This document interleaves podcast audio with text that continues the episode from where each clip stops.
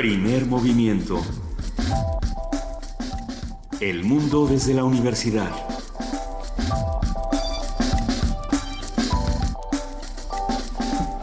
Buenos días a todos los que nos están escuchando a través del 96.1 de FM Radio UNAM. Queremos darles la bienvenida a Primer Movimiento. Estamos aquí en el cuadragésimo tercer Festival Internacional Cervantino. Muy buenos días, Benito Taibo. Muy buenos días, querida Luisa Iglesias. Estamos transmitiendo desde el maravilloso Teatro Juárez. Nos están oyendo allá afuera, los que están empezando a aparecer por Guanajuato. Las, las, campanas del templo de la compañía nos acaban de decir que son las 7 de la mañana. Los, los que empiezan a aparecer en la calle, los que todavía no se van a dormir. Bueno, claro, hay los que ya estaban aparecidos sí, desde. sí, los sí. parecidos que ya estaban en la calle. Juana Inés de esa. Buenos días. Esa información.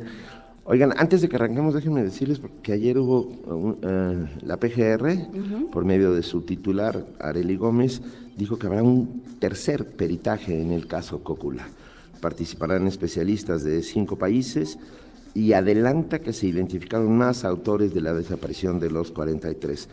Junto con expertos de la Comisión Interamericana de Derechos Humanos se, se revisará el famoso quinto autobús.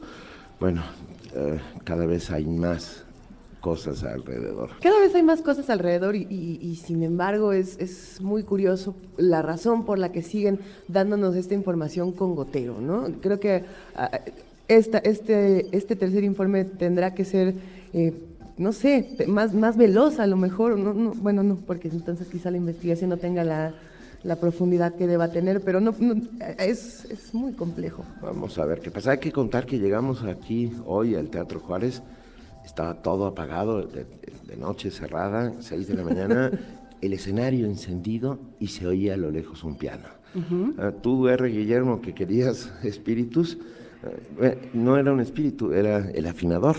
El, fantasma del afinador. No, era él mismo en persona. Había dos pianos y solo estaba tocando uno. Uh, y fue un momento francamente delicioso para arrancar esta transmisión, nuestro último día de transmisiones desde el Festival Internacional Cervantino. Es que ayer en la noche en este mismo Teatro Juárez se, se llevó a cabo Mefistófeles, la ópera y bueno, pues eh, los que venimos fuimos muy felices, incluidos varios elementos de la gendarmería este, avísele por favor al secretario Osorio Chong que como le dijeron al Papa, eh, ¿cuál Papa era? Cuando, cuando llega Cortés, a oh, ver, no, no si oh, es cuando sí. llega Cortés no Cuando había gendarmería. A ver, espérate. Llega Cortés a España, le preguntan por los indios, Ah, se debate si tienen alma. sí. Y el Papa, ¿qué Papa pregunta? ¿Se Clemente- ríen? Clemente II. Clemente II puede sea, ser. estoy, a ver, ayúdenos porque de todo Pregunta, de memoria. ¿se ríen? Y dice, si se ríen, entonces sí tienen alma. Bueno, pues los gendarmes estaban bien contentos ayer con Mefistófeles, probablemente sí tengan alma. Bueno, hablando de pactos con el diablo, pues cómo no les iba a sacar una gran sonrisa. ¿no? Llevamos-. No, pero había un coro de angelitos que puso la Facultad de, de Música de de, la la UNAM. UNAM, sí, que primero eran angelitos y luego eran brujas y todos eran los mismos y el arreglo melódico era muy similar. Entonces, bueno, es una gran obra, aunque sea en, en disco, hay que oírla. Ah, ya les iremos contando porque muchos de los compañeros de Primer Movimiento estuvimos en diversos escenarios del Festival Internacional No, Cervantino. Dividimos fuerzas para Dividimos contarles todo fuerzas lo que para pasó. ver cosas y ya les dir- iremos diciendo qué ha pasado. Pero bueno, hoy vamos a arrancar con la participación del Centro Universitario de Teatro y una conversación con María Esther André, directora, que nos habla sobre la obra ¿Cuál es la opinión de Pitágoras sobre las aves salvajes? También hablaremos sobre los entremeses cervantinos, Proyecto Ruelas. Esta conversación va a estar aquí en la cabina de primer movimiento y no se la pueden perder, les va a gustar mucho. Hay que recordar que Enrique Ruelas es quien organiza los primeros eh, entremeses cervantinos que siguen haciéndose hasta el día de hoy sobre los años 50 y que se retoman en los 70 para convertirlos en parte integral del Festival Internacional Cervantino. Tendremos en nuestra colaboración de la Dirección de Literatura a Rosa Beltrán, que habla sobre la premio Nobel Svetlana Alexievich, que ya nos enteramos que ha estado en México. Sí, En- claro, dando unas conferencias en la Casa Refugio Citlaltépetl y refugiada en, en, una, en la Casa Refugio en América Latina, no me acuerdo bien en cuál, pero sí, estas, estas organizaciones que van dando asilo a los, a los escritores perseguidos también le han dado cobijo a Svetlana hay que, Alicia, recor- hay que Bien recordar... interesante que no es ficción. Sí, ¿no? bueno, hay- eso es qué lo más bueno. interesante. Hay que recordar que eh, la Ciudad de México es una ciudad refugio considerada una de las más importantes del mundo. Eh, tiene una calidad protocolaria que así la determina. Hay que, hay que leer a Svetlana Alexievich, ¿no? Yo creo que vale la pena cono- conocer a esta autora si todavía eh, no la conoce el que nos esté escuchando. Sus libros están en Random House. Ya ayer, ayer lo checamos. Sí. Platicaremos también con nuestros amigos del antiguo Colegio de San Ildefonso. Vamos a hablar con la maestra Ángeles González Gamio, que va a hablar sobre la charla cronista de la Ciudad de México. En nuestra nota nacional hablaremos de el turismo como defensa. Una charla con Fernando Roche, secretario de Turismo del Estado de Guanajuato, que todos los años apoya y hace posible en gran medida que este festival se lleve a cabo no solo en la ciudad de Guanajuato, sino en otras sedes del propio Estado y del país. Y para platicar de lo que está ocurriendo aquí en el 43 Festival Internacional Cervantino, también vamos a hablar con el proyecto Big Bang Theory en una conversación con Eduardo Sáenz y Javier Santaolalla. Ellos son integrantes del grupo y dicen por ahí que son la cosa más chistosa que uno se puede encontrar de ciencia y stand-up, ¿será? Yo los vi el año pasado en la FIL de Guadalajara y de verdad son maravillosos. Venga. Ciencia, stand-up, ciencia divertida, ciencia que Estarán aquí haciendo stand-up, ciencia Ah, y qué buena todo. onda. Sí. Venga.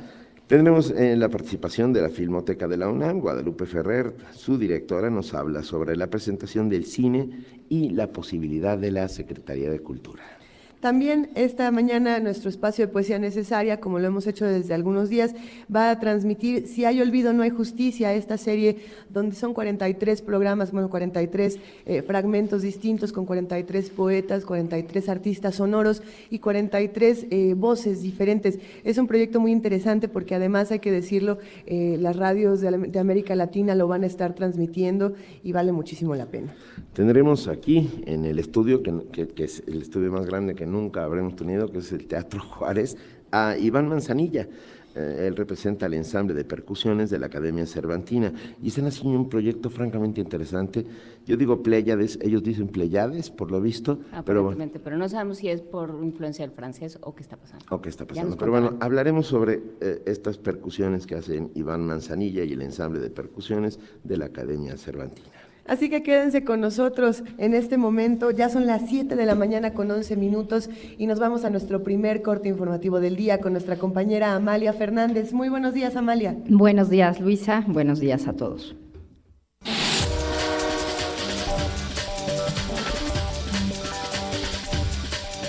Iniciamos con la información nacional. José Miguel Vivanco, director para América Latina de Human Rights Watch, aseguró que las autoridades mexicanas son incompetentes para combatir la violencia y que prevalece la impunidad. Además, afirmó que la guerra contra el narco que comenzó el expresidente Felipe Calderón aumentó exponencialmente la violencia y los abusos y que continúa con el actual presidente. También pidió que de estos asuntos se ocupe la policía y no el ejército. La Suprema Corte de Justicia de la Nación, invalidó ayer por unanimidad seis artículos de la Ley de Educación para Chiapas y cuatro de la norma de Morelos.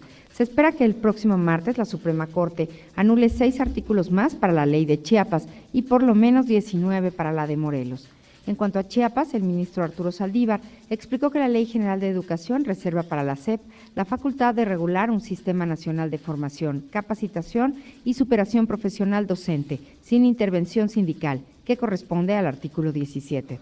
Respecto a Morelos, solo fueron anuladas normas sobre venta de alimentos en escuelas y readscripción de maestros que no pasen las evaluaciones. Miquel Arriola, titular de la Comisión Federal para la Protección contra Riesgos Sanitarios, anunció el decomiso de más de un millón de litros de licor ilegal. El operativo, calificado como histórico, fue realizado en una bodega de Iztacalco. El funcionario aseguró que en dicho lugar se elaboraba alcohol ilegal. ¿Qué encontramos? Un establecimiento en la delegación Iztacalco, en México DF. Encontramos 30 mil litros de alcohol a granel, cuya venta y cuya tenencia está prohibida por un reciente acuerdo del Consejo de Salubridad General. Encontramos 985 mil botellas, 985 mil litros de producto terminado con graves irregularidades en el proceso de fabricación. En total, estamos anunciando el día de hoy un millón quince mil litros de alcohol ilegal. La línea 6 del Metrobús comenzará a operar hasta mediados de diciembre.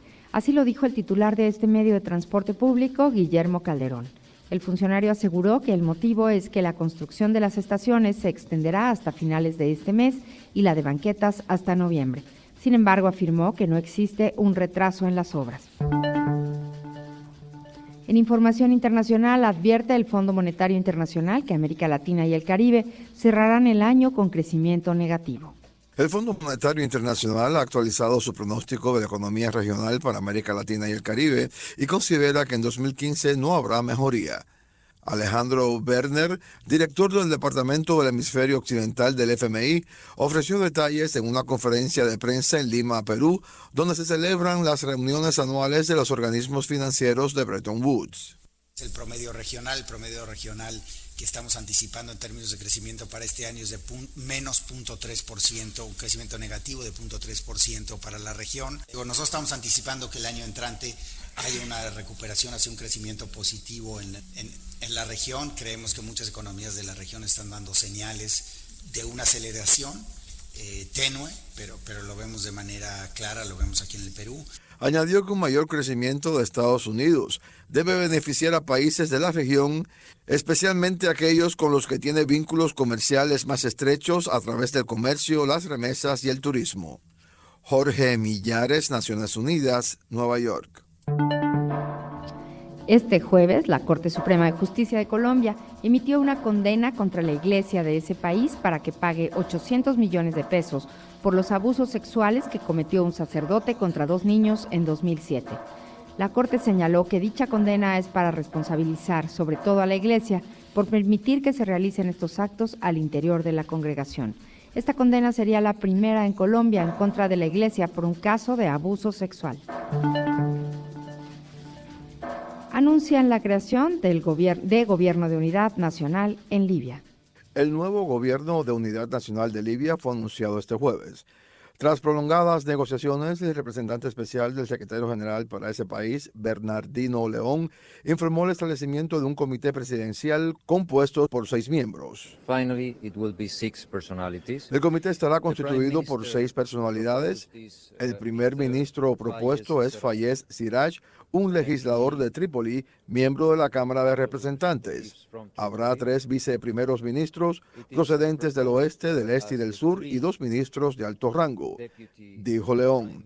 Según informó en la localidad marroquí de Escrirat, todos trabajarán como un equipo y sus votos tendrán el mismo valor durante las rondas de votación. El proceso para superar cualquier empate será establecido posteriormente. Asimismo, informó que todos rotarán en los papeles representativos que corresponden a Libia en la arena internacional, en lo que será una forma de demostrar la importancia que todos tienen en el equipo. León expresó satisfacción por el alcance del acuerdo y rindió tributo al pueblo libio, que tanto ha sufrido en estos últimos años, y recordó que según agencias de la ONU, 2,4 millones de ellos requieren ayuda humanitaria. Jorge Millares, Naciones Unidas, Nueva York. El gobierno ruso aseguró que sus operaciones militares se sincronizarán con los movimientos terrestres del ejército sirio. Mientras tanto, los ministros de defensa de los 28 países miembros de la OTAN debaten en Bruselas sobre las tensiones que ha generado el apoyo de Moscú al régimen de Bashar al-Assad como las violaciones al espacio aéreo de Turquía por aviones rusos. Por su parte, Estados Unidos asegura que los 112 bombardeos asumidos por Rusia no iban contra el Estado Islámico, sino contra organizaciones armadas sirias de oposición para consolidar el régimen de Assad. Confirma la Organización Internacional del Trabajo, OIT, que el desempleo juvenil sigue alto a nivel mundial. La Organización Internacional del Trabajo, la OIT, informó este jueves que la tasa de desempleo juvenil en el mundo sigue muy por encima de los niveles previos a la crisis iniciada en 2007 y sigue siendo difícil para millones de jóvenes acceder al mercado laboral. En un informe, la OIT constató que la tasa de desempleo juvenil se ha estabilizado en torno al 13% desde 2010 y se calcula que en 2014 había unos 73,3 millones de jóvenes sin trabajo. 3,3 millones menos que en el punto más álgido de la crisis, en 2009. Ese descenso podría ser debido a que más jóvenes siguen ahora más tiempo estudiando o no se registran como desempleados, o a causa de una mayor movilidad geográfica, entre otros factores. La tasa de desempleo juvenil en los países desarrollados y en la Unión Europea descendió el 1,4% el pasado año respecto de 2012 y en un 0,5% o menos en América Latina y el Caribe, el África subsahariana y otras regiones europeas. En el resto del mundo aumentó o no varió sustancialmente en el mismo periodo. La recuperación del empleo es muy desigual y sigue siendo más lenta y precaria en países en desarrollo o de bajos ingresos. En los más ricos, a pesar de la mejoría económica, los jóvenes siguen encontrando numerosas trabas para acceder a un empleo y que éste sea estable. Uno de cada tres jóvenes desempleados ha estado buscando trabajo durante más de un año y corren el peligro de quedar rezagados mientras se recupera la economía, a menos que se les ofrezca una atención específica para que encuentren trabajo, manifestó en conferencia de prensa Asita Berar, directora del Departamento de Política de Empleo de la OIT. Víctor Martín, Naciones Unidas, Nueva York el Cuarteto Nacional de Diálogo de Túnez ganó el Premio Nobel de la Paz. El Comité Noruego del Nobel informó que el premio reconoce su decisiva contribución a la construcción de una democracia pluralista en Túnez en el despertar de la revolución de los jazmines entre 2010 y 2011. El Cuarteto Nacional de Diálogo en Túnez está conformado por el Sindicato General de Trabajo de Túnez, la Confederación de Industria, Comercio y Artesanías, la Liga de Derechos Humanos de Túnez y la Orden de Abogados de Túnez. Cassie Kuhlmann, la presidenta del Comité Noruego del Nobel, enfatizó que el cuarteto ejercitó su rol como mediador y fuerza convocante para avanzar en el desarrollo pacífico en el país africano con una gran autoridad moral.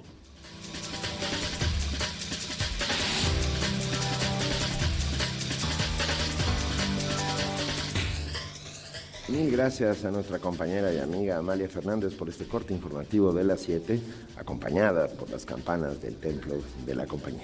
Y regreso con las siguientes campanas. Buen día, Benito. Gracias. Gracias.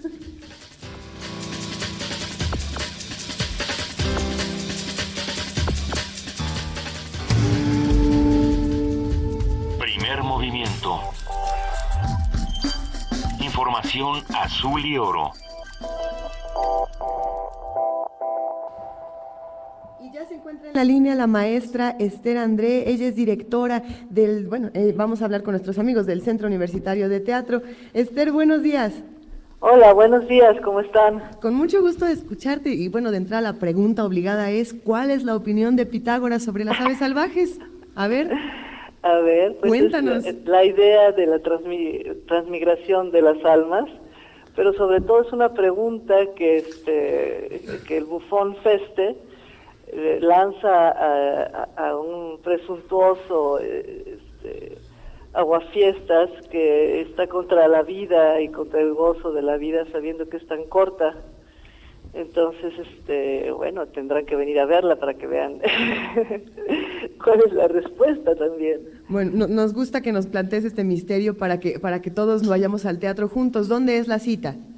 Es en el Centro Universitario de Teatro, todos los sábados y domingos a la una de la tarde. Cuéntanos, ¿cómo ha sido montar una obra como esta? ¿Quiénes son los que están en la compañía y, cómo es su trabajo? Es, eh, ha sido muy hermosa la, aventura. Eh, son los alumnos eh, que terminan este año su carrera de, este, de actores, es la generación 2011-2015 del CUT.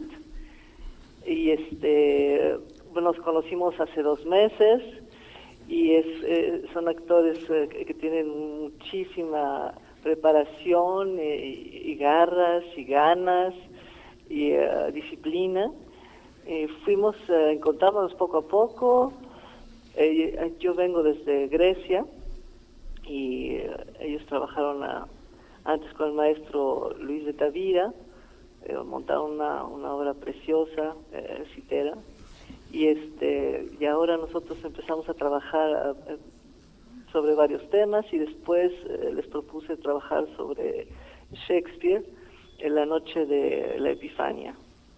Qué maravilla. ¿De, quién es eh, la obra? ¿Cuál es la opinión de Pitágoras sobre las aves salvajes?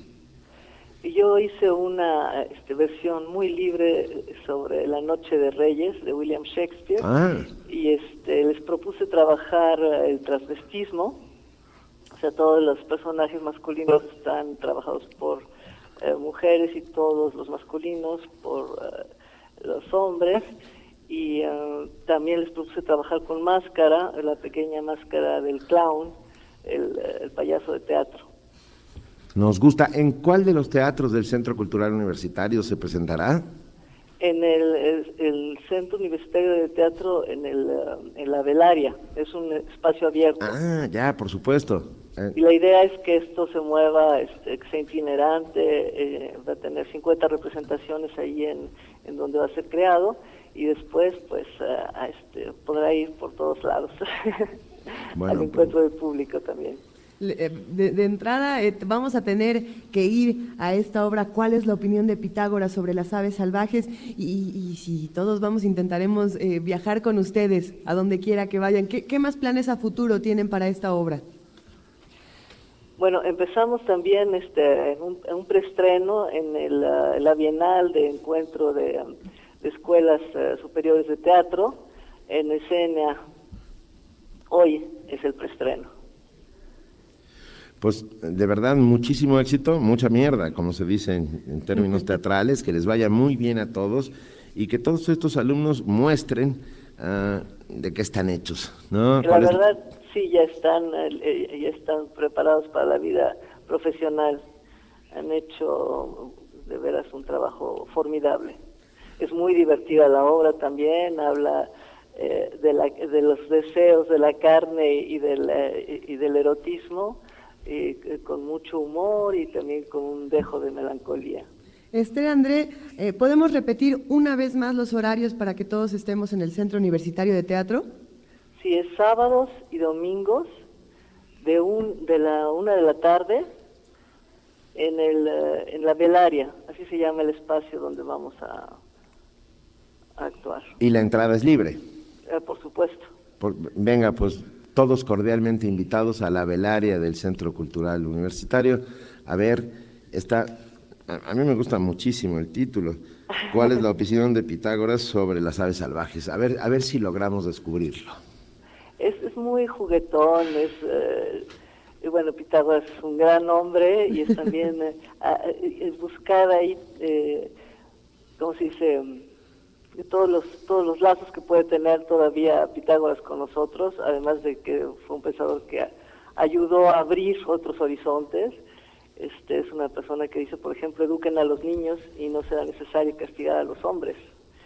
Y, muchas otras cosas más, como purifica tu corazón antes de, permitir que el amor se, se entre en él, pues se siente en él. Muchísimas gracias, Esther André. Te mandamos un gran abrazo y les deseamos muchísimo éxito. Muchísimas gracias, que estén muy bien. Hasta luego. Hasta pronto. Chao.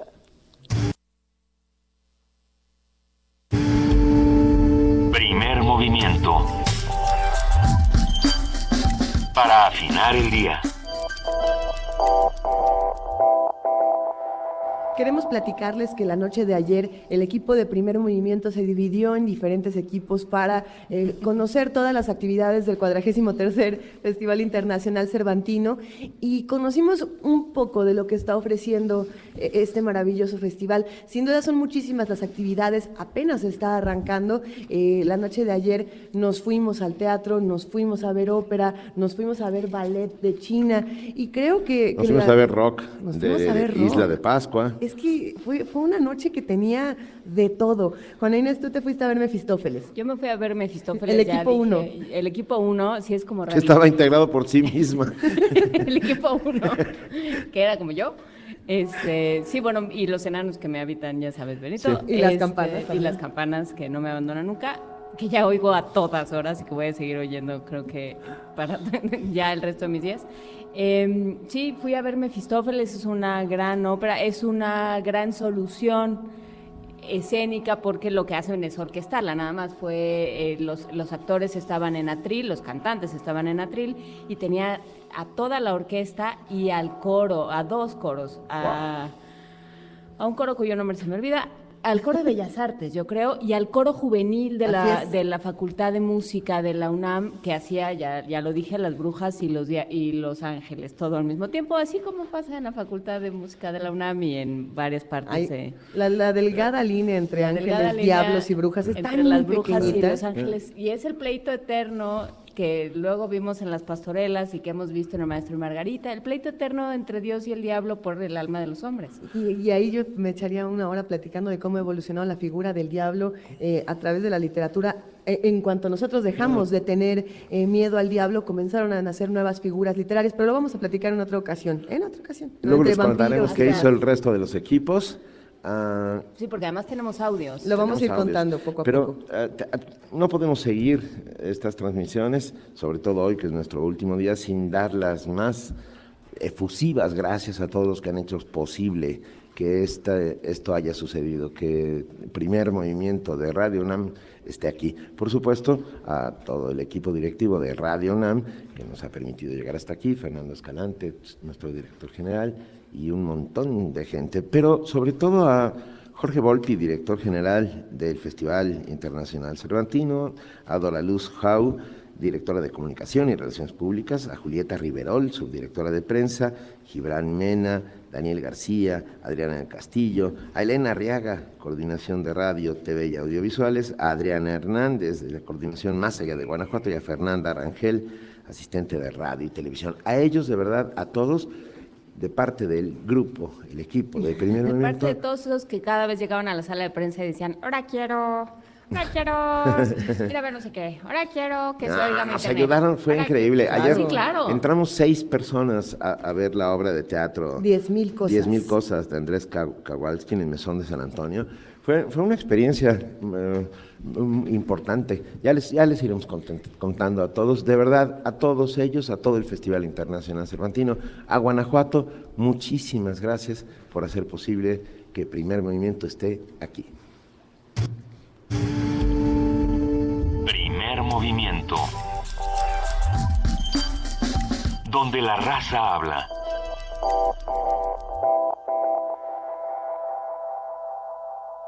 Es momento ahora de que hablemos de los entremeses cervantinos. Vamos a hablar de este proyecto Ruelas. Esta mañana se encuentra en la línea Luis Martín Solís, que es uno de los directores de este proyecto. ¿Cómo estás, Luis? Muy buenos días. ¿Qué tal? Buenos días.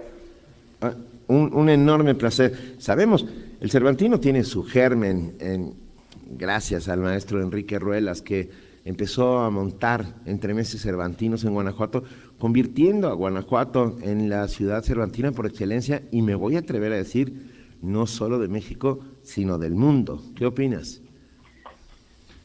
Sí, pues efectivamente, y justamente este proyecto Ruelas trata de recuperar ese espíritu, de trabajar con comunidades, el aspecto teatral. Eh, en este caso ya es el segundo año que se está realizando y son cuatro ciudades en las que hay proyectos, no solo la ciudad de Guanajuato, sino también León, eh, Salamanca y San José del Alto. ¿Y Entonces a mí me ha tocado dirigir la parte de Guanajuato. ¿Y qué han montado, por favor? Cuéntanos. Eh, el año pasado inició y estuvo dedicado a Shakespeare, que, que fue año Shakespeare.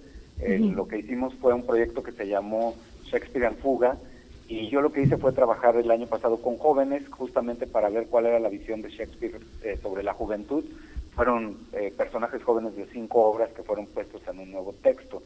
En el año, en este año, el proyecto está dedicado a Siglo de Oro español y estoy haciendo El Burlador de Sevilla, que es el primer Don Juan, el de Tirso de Molina. Mm. Lo estoy haciendo con adultos mayores.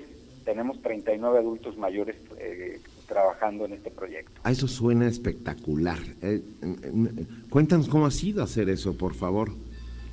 Bueno, este, buscando la comunidad adecuada para, para el texto, eh, se me ocurrió por ya razones muy personales trabajar con, con gente de la tercera edad y ha sido sorprendente. Yo verdaderamente estoy encantado con, con el resultado, con lo que ha sido todo el proceso de tener a casi 40 personas entre 60 y 82 años, pues hablando de erotismo, que básicamente el Don Juan es un, es un tema pues muy erótico y, y no solo erótico, sino sexual y también sobre muchas cosas que tienen que ver sobre la expansión de las posibilidades de vida y, y pues a esas edades ya no hay nada que perder, la gente habla con una libertad tremenda y, y también ha, ha sido muy sorprendente, ha sido, ha sido verdaderamente eh, muy sorprendente y muy entrañable lo que, lo que ha ocurrido en el proyecto. No sabes lo que acabas de lograr, Luis Martín Solís. Ya me imaginé un Romeo y Julieta con adultos mayores. O sea, creo, creo que hay unas inmensas, inmensas posibilidades en, en esto que están explorando ustedes. Ah, cuéntanos qué más, por favor. ¿E-, ¿Eres de Guanajuato? Mira, yo soy de Guanajuato, pero vivo en el DF. Este, y ahora, pues en los últimos años me han repatriado para hacer varios proyectos este, tanto de ópera como de teatro. Entonces, eh, bueno, regresando al asunto de, estos gerontológicos, que son como especies de casas de cultura para adultos mayores, hay dos en la ciudad de Guanajuato. Las Teresas, que está en la parte, pues un poco fuera de la ciudad, y el cambio que está en la parte céntrica. Estamos trabajando con esos dos gerontológicos y de hecho hicimos un montaje en relevos australianos. Eh, la escena 1 y 2 la hace un gerontológico, la 3 el otro, luego la 4 el otro y la 5 y 6 el otro. Entonces eso también ha sido una, una experiencia pues nueva, ¿no? Este, hacer una obra a, en, partes y después juntarlos en, en ciertos ensayos para que pueda correr la obra completa. Eso también ha sido como muy interesante.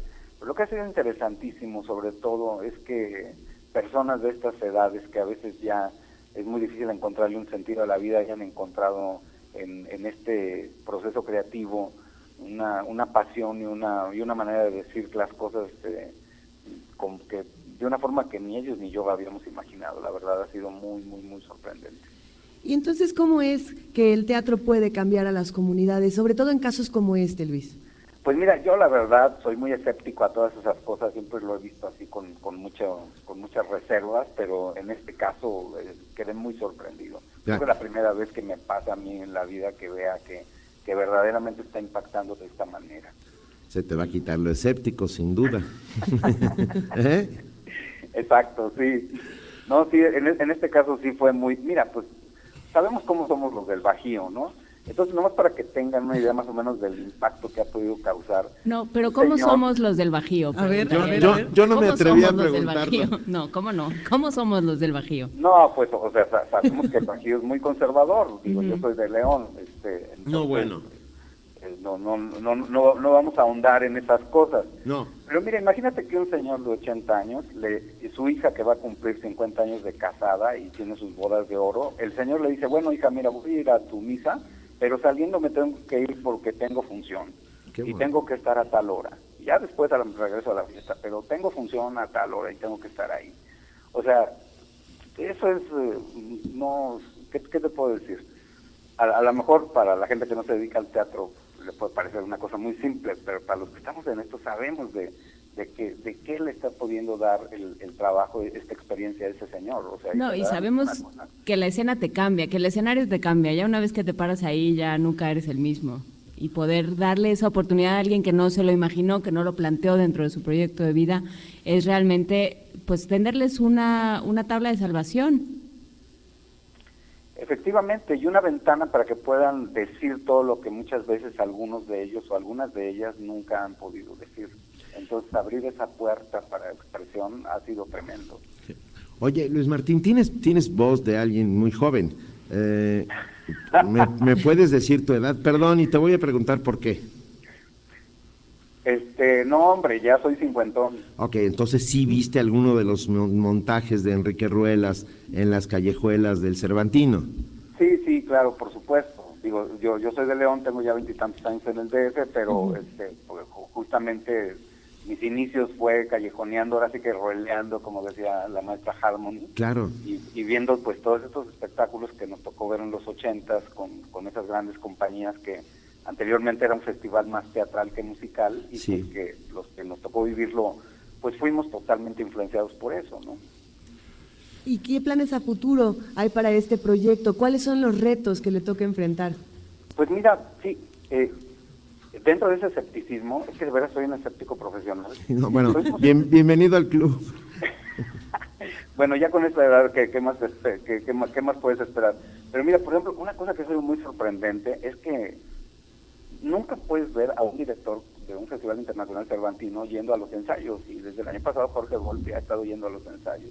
Entonces de repente estos señores pues, no tienen ni idea de quién es, eh, es este señor, pero pues va ahí, platica con ellos, se le han pasado bomba y de pronto viene un director de Inglaterra, de Tangan Theater, que también va a ver el proceso y ahora va a venir la compañía de Álvaro Restrepo también a darles una clase. O sea, bueno, los señores están rayadísimos y en realidad el, el festival ha puesto mucho interés en el proyecto, no solo aquí con el caso de Guanajuato, sino en las otras comunidades.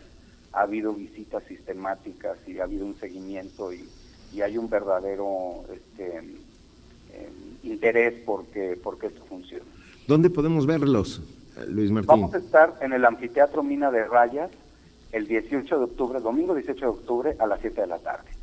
Y, eh, y lo van a llevar a algunos otros lugares de la República, porque en el Bajío somos así, pero de- también en el Claro. centro somos de otra forma y en el sureste somos de otra manera y así. Entonces, eh, ¿lo van a llevar a otros puntos de la República?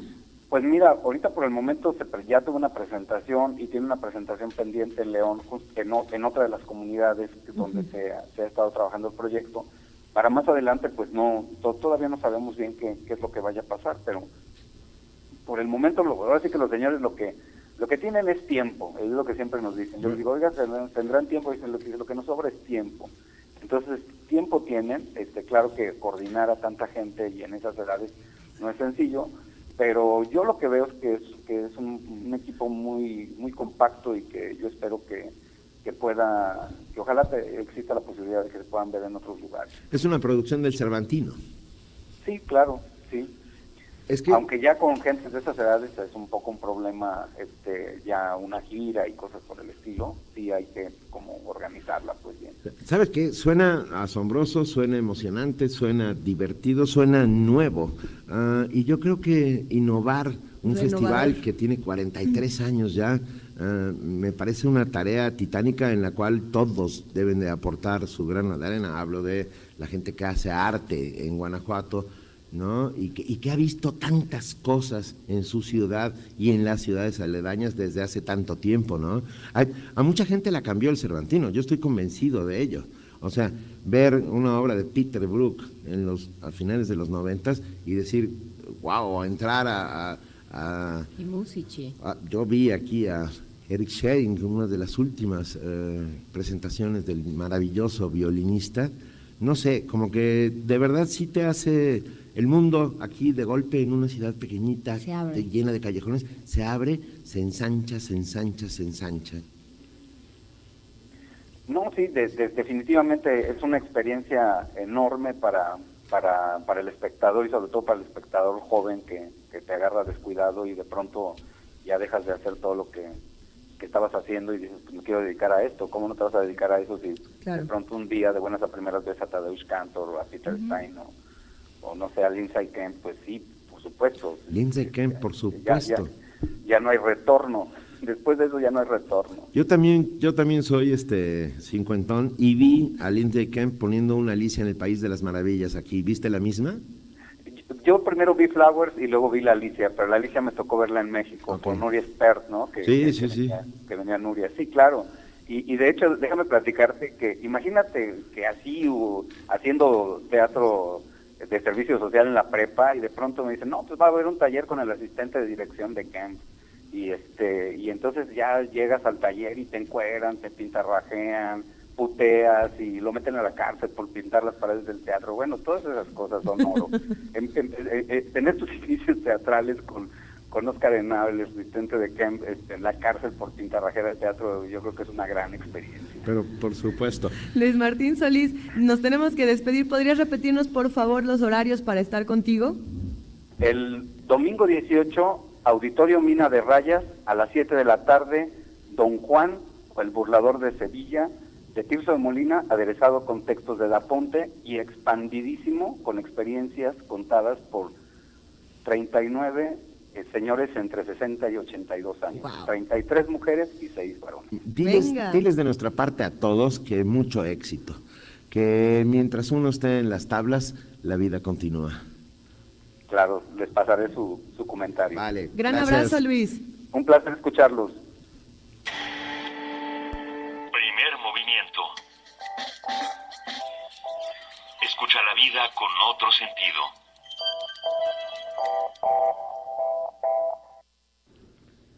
A mis espaldas ha amanecido. Ya amaneció, Benito. Yo lo sé, ustedes lo ven de frente, pero yo no. Lentamente, eh, para los que nos están escuchando, queremos describirle que desde, desde el Teatro Juárez el amanecer es bellísimo eh, y vamos a intentar subir imágenes a nuestras redes sociales. Estamos en arroba P Movimiento, en diagonal Primer Movimiento UNAM. Escríbanos, eh, cuéntenos qué están haciendo, si están en Guanajuato, si están en la Ciudad de México, a través de dónde nos están escuchando. Estamos en el 96.1 de FM y en www.radionam.unam.mx. Desde aquí les digo que se ve el kiosco. Bueno, primero los dos enormes faroles que están alrededor del, a, los lados, perdón, del Teatro Juárez, que están coronados por unas bien bonitas águilas que parecen imperiales, pero no me queda muy claro porque no, no las veo desde lejos. ¿Están de espaldas las aguilitas? Sí, de espaldas a nosotros. un poco más adelante está el kiosco del Jardín Unión y un poco más allá el bellísimo templo de la compañía, que son esas campanas que han sonado, los, los, dueños de las campanas que nos acompañan en las transmisiones. Les pedimos que nos avisaran cada 15 minutos para ir a tiempo aquí en primer ya, movimiento. Ya vienen las, de, las del tercer cuarto de la hora del 7, así es que... Bueno, el equipo 2 nos fuimos al teatro. El equipo 2 se fue al teatro, nos fuimos a ver 10 mil cosas, esta obra eh, de la que hablamos el día de ayer aquí en primer movimiento, y fue un ejercicio muy interesante porque, a ver, la, la, historia no, no, la, no se las vamos a contar toda porque probablemente va a estar también en la Ciudad de México y va a estar recorriendo eh, todo el país. Pero sí la anécdota. La premisa es muy interesante, ¿no? Eh, un joven, digamos, de izquierda. de eh, clase alta. De clase alta, que eso es algo muy importante para la obra, eh, se encuentra en este restaurante chino abandonado donde una mujer, eh, digamos, de derecha, por así decirlo, es que no, es de derecha, más bien esa política. a ver, es una proletaria, es la mesera del restaurante. Él se esconde en el restaurante porque afuera están las manifestaciones, empiezan los gases lacrimógenos, se mete al restaurante y es todo lo que pasa entre estas dos personas que vienen de dos mundos distintos, unidos por este suceso. Se encuentran muchas veces en el restaurante, es interesantísima. Creo que además despierta una discusión muy interesante para lo que estamos viviendo en nuestro país actualmente, porque no está hablando de una marcha en particular, son todas las marchas, son todos los movimientos y desde dónde los vamos a encarar. Tiene que ver sin duda con el camino a la redención. Pero bueno, ya tenemos en la línea, lo agradecemos enormemente y nos da muchísimo gusto hablar con ella, Rosa Beltrán, titular de la Dirección de Literatura, que nos va a hablar un poco sobre eh, esto que sucedió ayer, que es el otorgamiento del premio Nobel a Svetlana Alexievich. Muy buenos días, Rosa Beltrán. Buenos días, queridos amigos. Qué envidia me dan. Me gustaría estar con ustedes allá. A nosotros nos gustaría que estuvieras aquí. Bueno, cosa de proponer. Pero mira, estás, estás, en el, estás aquí. Eh, te, están oyendo desde la calle en el, en el Teatro Juárez. Teatro Juárez. Ah, qué maravilla. Un saludo a todos. Bienvenida. Bueno, pues creo que estamos frente a un acontecimiento inusitado. El Nobel de Literatura se da por primera vez a un género que hasta hace poco era visto con resquemor y ya habíamos hablado de esto en algún programa sí. eh, previo, ¿se acuerdan? Sí. El periodismo, ¿no? Entonces a mí me parece muy importante eh, que se haya otorgado a Svetlana Alexievich por tres razones. La primera, porque es una revaloración de los géneros, porque habla de una apertura en la academia, y porque el periodismo, cuando es buen periodismo, es literatura. Habíamos hablado ah, de Graham Greene, habríamos hablado ya de Richard Kapuczynski, y habíamos hablado de cómo los géneros se fusionan y comienzan a decir desde otros ámbitos que son eh, distintos a los convencionalmente eh, visitados, digamos, la novela, la poesía, el cuento. el periodismo mezcla todos estos, la crónica, y también la literatura oral. La segunda razón es que una periodista, no un periodista, habla de un fenómeno muy actual. Habla contra ese ser que se construyó durante los totalitarismos, específicamente el de la URSS, eh, el que ella llama el Homo Soviéticos, eh, y que dice que habita a cualquiera que haya nacido antes de la perestroika y aún a muchos que viven durante la perestroika, porque es una forma de ver el mundo donde eh, la libertad no es el valor principal, eh, y donde hay un estado de vigilancia eh, continuo. La tercera razón es que si un premio Nobel puede hablar de tendencias, y, se ha hablado mucho de eh, el premio Nobel en términos de tendencia política, pero yo quisiera verlo también como una línea que marca una tendencia literaria de formas de lectura, de lo que le dice o nos dice la literatura hoy en este momento, eh, pues el hecho de que se vea el periodismo y el interés creciente por la crónica hablan de la necesidad de los lectores de una aproximación lo más cercana posible a la vida real. Ya sé que esto es un tema muy espinoso cuando hablamos de ficción, pero yo también veo que hay un cierto cansancio de tanta experimentación teórica y una necesidad de una literatura que nos reconecte con lo que nos está pasando aquí hoy, porque son tantos los cambios que estamos viviendo que queremos saber cómo nos los explicamos, cómo nos vivimos ahora, ¿no? Te, estoy aplaudiendo. Es que eh, realmente yo, no lo había visto desde ese punto de vista. Me, impresiona mucho porque tienes toda la razón, Rosa. Eh, hay, hay una necesidad de estar contando lo que nos pasa ahora desde la realidad, desde el esto es, no me lo quieran maquillar de nada. Fíjate que hasta en los jóvenes eh, veo yo que el acercarse a las crónicas, el escribir en los talleres crónica desde su cuerpo, desde su día a día, está ya hablando también de esa metamorfosis, de esa mutación necesaria que tenemos de unos años para acá y que se ha acelerado. Claro que hay una búsqueda de estructuras que se parecen más a la forma en que recibimos el mundo hoy, ¿no? Es decir, se trata de crónicas que tienen mucho de ensayo, de cuento, lo mismo con la novela, pero en todo caso siempre de algo que está vinculado a la historia con H mayúscula, a esta historia. Sin lugar a dudas. También, ahora con lo que estás diciendo, reflexiono un poco y creo que con el otorgamiento del Nobel a Alexievich, también se lo están dando de alguna otra manera o, o por su intermediación pidiéndole un poco de disculpas a Truman Capote, a, mm. Hemingway, a Gunther Wallraff, a Richard Kapuczynski, ¿no? Y hasta Graham Greene, la verdad, lo veían con la ceja levantada hasta hace muy poco, ¿no? De García Márquez, ¿no? Eh, bueno, pues eh, Alexievich, hablando ya también de su estilo, escribe de un modo muy interesante, escribe a partir de una polifonía, eh, da testimonio no sobre las catástrofes mismas, es decir, sí se refiere a ellas, pero lo que más le interesa son las consecuencias que tienen esas catástrofes en las vidas de las personas. Por ejemplo, en un libro que se llama Plegaria a Chernobyl, luego cambiaron el título, habla de cómo el mundo se adapta a la nueva realidad después del desastre tecnológico que pues quizá fue el más grave, ¿no? del siglo XX. Esto sucedió en 1986 y lo tremendo de Chernobyl es que no había huellas físicas al principio del accidente que fue poco a poco que empiezan a aparecer en el ciudadano de a pie, em, que muchas veces ni siquiera estuvo tan cerca del lugar, ¿no? Cáncer, malformaciones, diversas enfermedades. Y esa huella invisible del mal marca una forma de violencia inédita, una suerte como de tercera guerra mundial, ¿no? De lo que de lo que se llama también el ruido blanco, es mm. decir, tener miedo por algo que sabes que te ha tocado pero que no sabes cuándo va a empezar a mostrar sus consecuencias en tu cuerpo, ni en el del cuerpo que está junto a ti, ni por cuánto tiempo. Entonces, eh, para mí es muy importante ese libro, aparte del testimonio, porque habla de un cambio que ya ha ocurrido, pero que no se percibe. Y esto es algo que me parece súper actual, muy actual. Eh, lo escribe a partir de 40 monólogos. No sé por qué dicen que monólogos. Yo en realidad encuentro que hay una voz que dirige todo esto, pero que eh, también hay otros personajes, es decir, más bien son como diálogos, es una mezcla entre historia oral, teatro, crónica, eh, y bueno, eso es súper interesante y eso lo pueden encontrar en la red, nuestros lectores pueden empezar a acercarse a esta autora antes que de bolsillo vuelva a editar este libro y lo traiga. También esta autora habla de algo no escrito y es eh, quizá por lo que es más conocida tiene un libro que se llama La guerra no tiene rostro de mujer, esto en debate es donde está, y reconstruye la historia de las mujeres que combatieron en la Segunda Guerra Mundial. Svetlana, igual que muchas autoras europeas sobre todo, y, también, y españolas ni hablar, dicen que conocemos la historia de la Segunda Guerra, escrita solo por los hombres. Claro.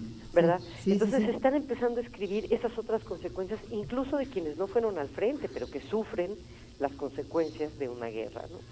Eh, esta obra eh, después ya tuvo mucho éxito y la convirtieron en, teatro, la representaron, pero al principio fue acusada de romper la imagen heroica de la mujer soviética. Yo creo que todos tenemos en nuestra mente esta eh, estampa, este cromo, ¿no? de la mujer soviética con una pañoleta y una hoz que está cegando el campo. La madre de Máximo Gorky. Exacto. Bueno, claro, esa es la que se transforma, ¿no? Porque se convence de que es el único camino. Pero todas las mujeres jóvenes son como muy fuertes con esta pañoleta y con la hoz y están cegando el campo y participan del proyecto y parece que, que eso es lo único que guía sus destinos y que la vida eh, familiar, la vida de pareja, la vida propia no existiera. Bueno, pues esto se desmiente en una obra como la de Svetlana. Eh, yo resumiría en realidad su quehacer y creo que lo vamos a conocer mucho, mucho más porque es interesantísimo ver qué ha sucedido en estos países eh, donde hubo una transformación radical respecto de la de Occidente, donde se vivió una etapa de totalitarismo, como la URSS, como China, que es, que es un fenómeno extraordinario, el país más capitalista y el más, eh, pues iba a decir comunista, el más socialista del mundo, las dos cosas al mismo tiempo, ¿no? Entonces creo que cada vez más van a aparecer obras de estos países que nos van a impresionar escritas desde puntos de vista distintos. Eh, yo resumiría la obra de Svetlana como periodismo con una intención, es decir, para mí eh, periodismo también es sinónimo de literatura y esta es la intención de hablar del, del hombre que está habitado por los totalitarismos. Me, no, me gusta muchísimo esta colaboración que acabas de hacer, Rosa Beltrán, y creo que está, coinciden mis compañeras. Bueno, yo no, yo no he leído Svetlana No, y no, esto pero- me hace so- una invitación brutal, la necesito ahora. A ver, Ya. recordarás, la Ro- red también. recordarás, Rosa Beltrán, que en algún momento dijimos que el periodismo no era un hijo bastardo de la literatura, que era un hijo bello y alto. Bueno, hoy con el otorgamiento del Nobel ah, van a tener que empezar a verlo muchos, y sobre todo muchos críticos puntillosos y un poco ah, de nariz parada, ¿no? Y yo creo que es uno de los géneros definitivamente de nuestro tiempo. Yo también, estamos convencidos. Qué placer, Rosa Beltrán. Muchísimas gracias A por hablar esta mañana Te con mandamos- nosotros. Un abrazo tototote. Qué Igual, cosa. un abrazotote, gracias. Dios.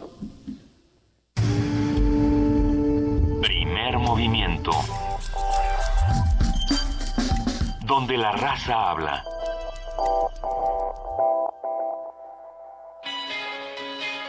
Amamos la realidad. Amamos las historias. Amamos mostrar documentales y acercarlos a las personas. Décimo Docs DF. Festival Internacional de Cine Documental de la Ciudad de México. 71 películas proyectadas del 15 al 20 de octubre. Consulta programación en www.docsdf.org. Medio invitado. Radio UNAM. Resistencia modulada. In Docs We Trust. Hashtag Sensacional Docs. Radio UNAM invita. Gracias a ti, los diputados ciudadanos empezaremos a construir una nueva historia. Porque no es justo que los diputados tengan privilegios que no tienen la mayoría de los ciudadanos, renunciaremos a los seguros de vida y de gastos médicos, evitando un despilfarro de más de 19 millones de pesos en tres años. Esto es solo el primer paso. Vamos a demostrarte que no somos lo mismo. Diputados Ciudadanos. Movimiento Ciudadano. Nostalgia de la Plata. ¿Te acuerdas de aquel baile que nunca bailaste? De aquella noche de música y libertad. Fuimos tontos los dos. La Casa del Lago Juan José Arreola presenta la sexta edición del Festival de Tango que este año estará dedicado a La Dama del Tango, Libertad Lamarque.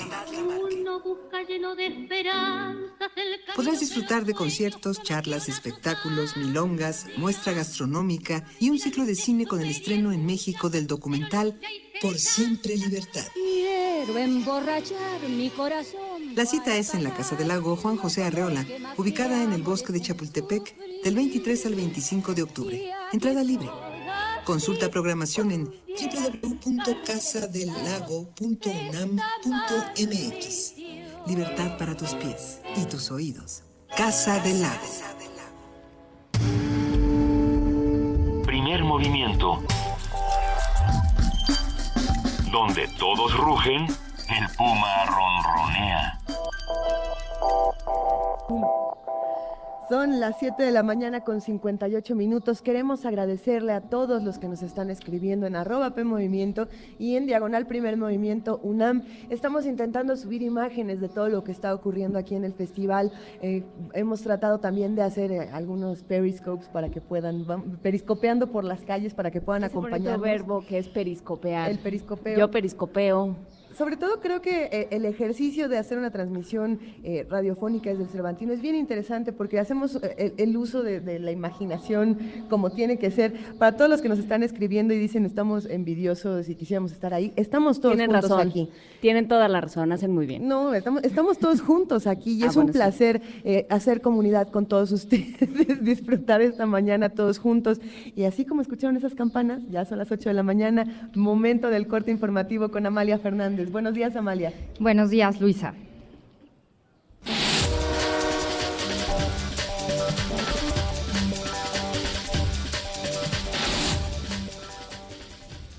La, Procuraduría General de la República detuvo a un piloto que transportó a Joaquín El Chapo Guzmán después de fugarse del penal del Altiplano.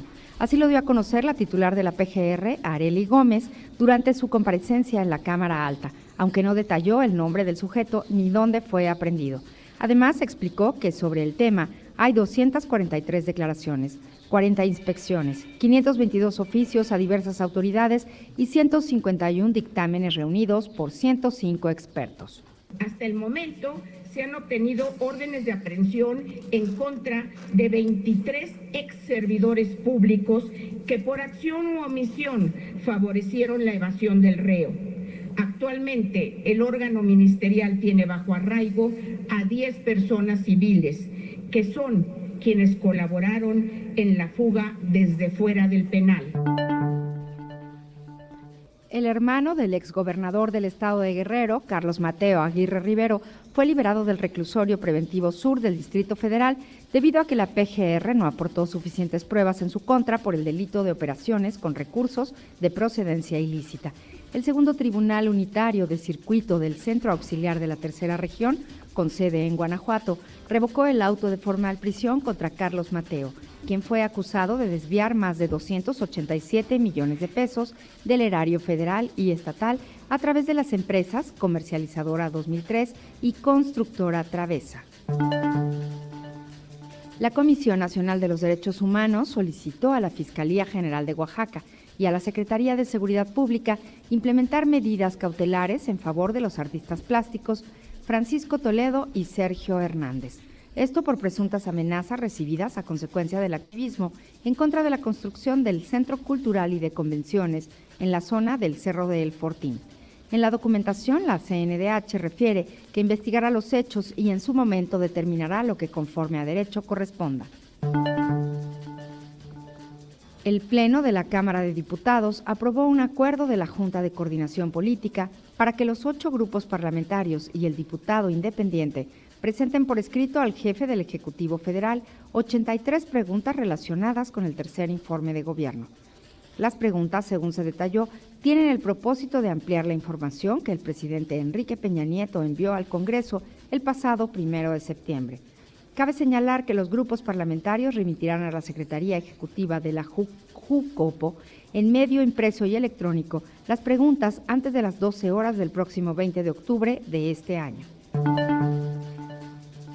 El Senado de la República exhortó a la Cámara de Diputados a nombrar a los contralores internos del Instituto Federal de Telecomunicaciones y de la Comisión Federal de Competencia Económica Además, solicitó a la Comisión de Presupuesto y Cuenta Pública de la Cámara de Diputados revisar los recursos que se otorgarán y a iniciar una auditoría integral que permita dar cuenta del uso de los recursos públicos ejercidos.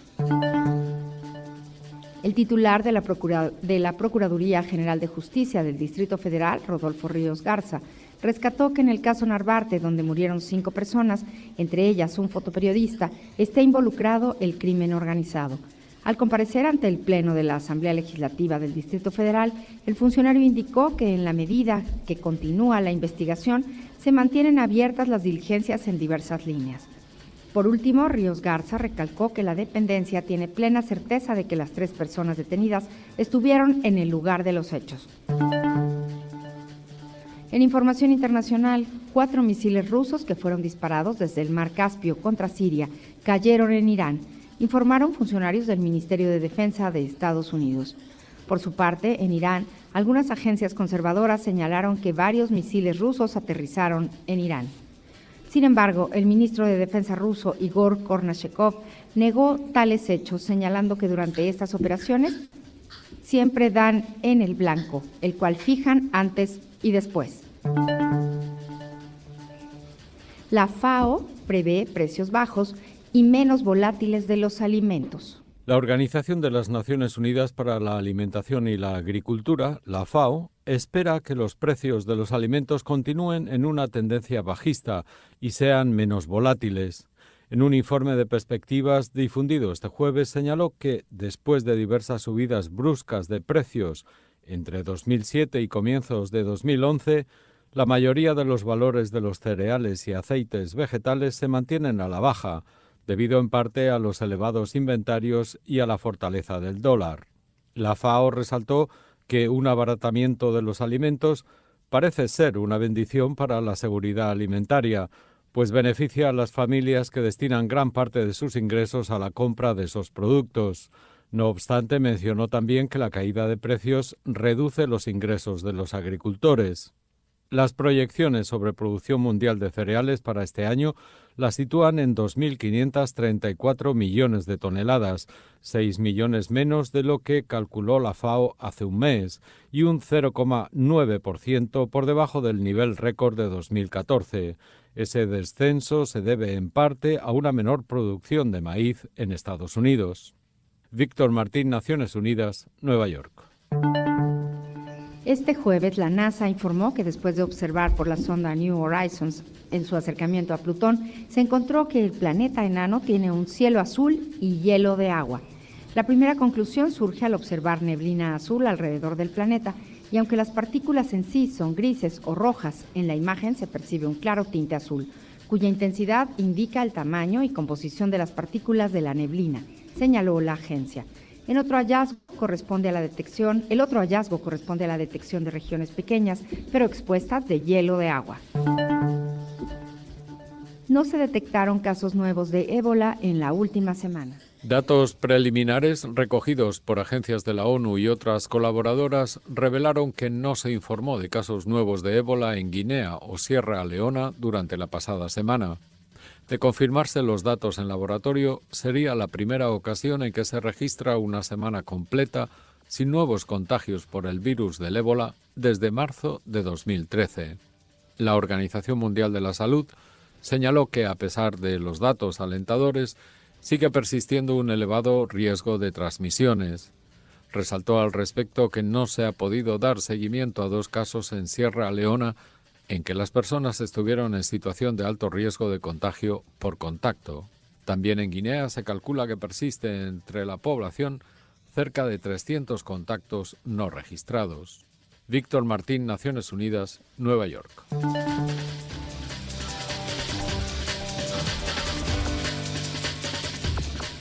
Mil gracias a nuestra compañera Amalia Fernández por este corte informativo con campanas y todo de las 8 de la mañana. Por nada, Benito, a las 9 nos escuchamos.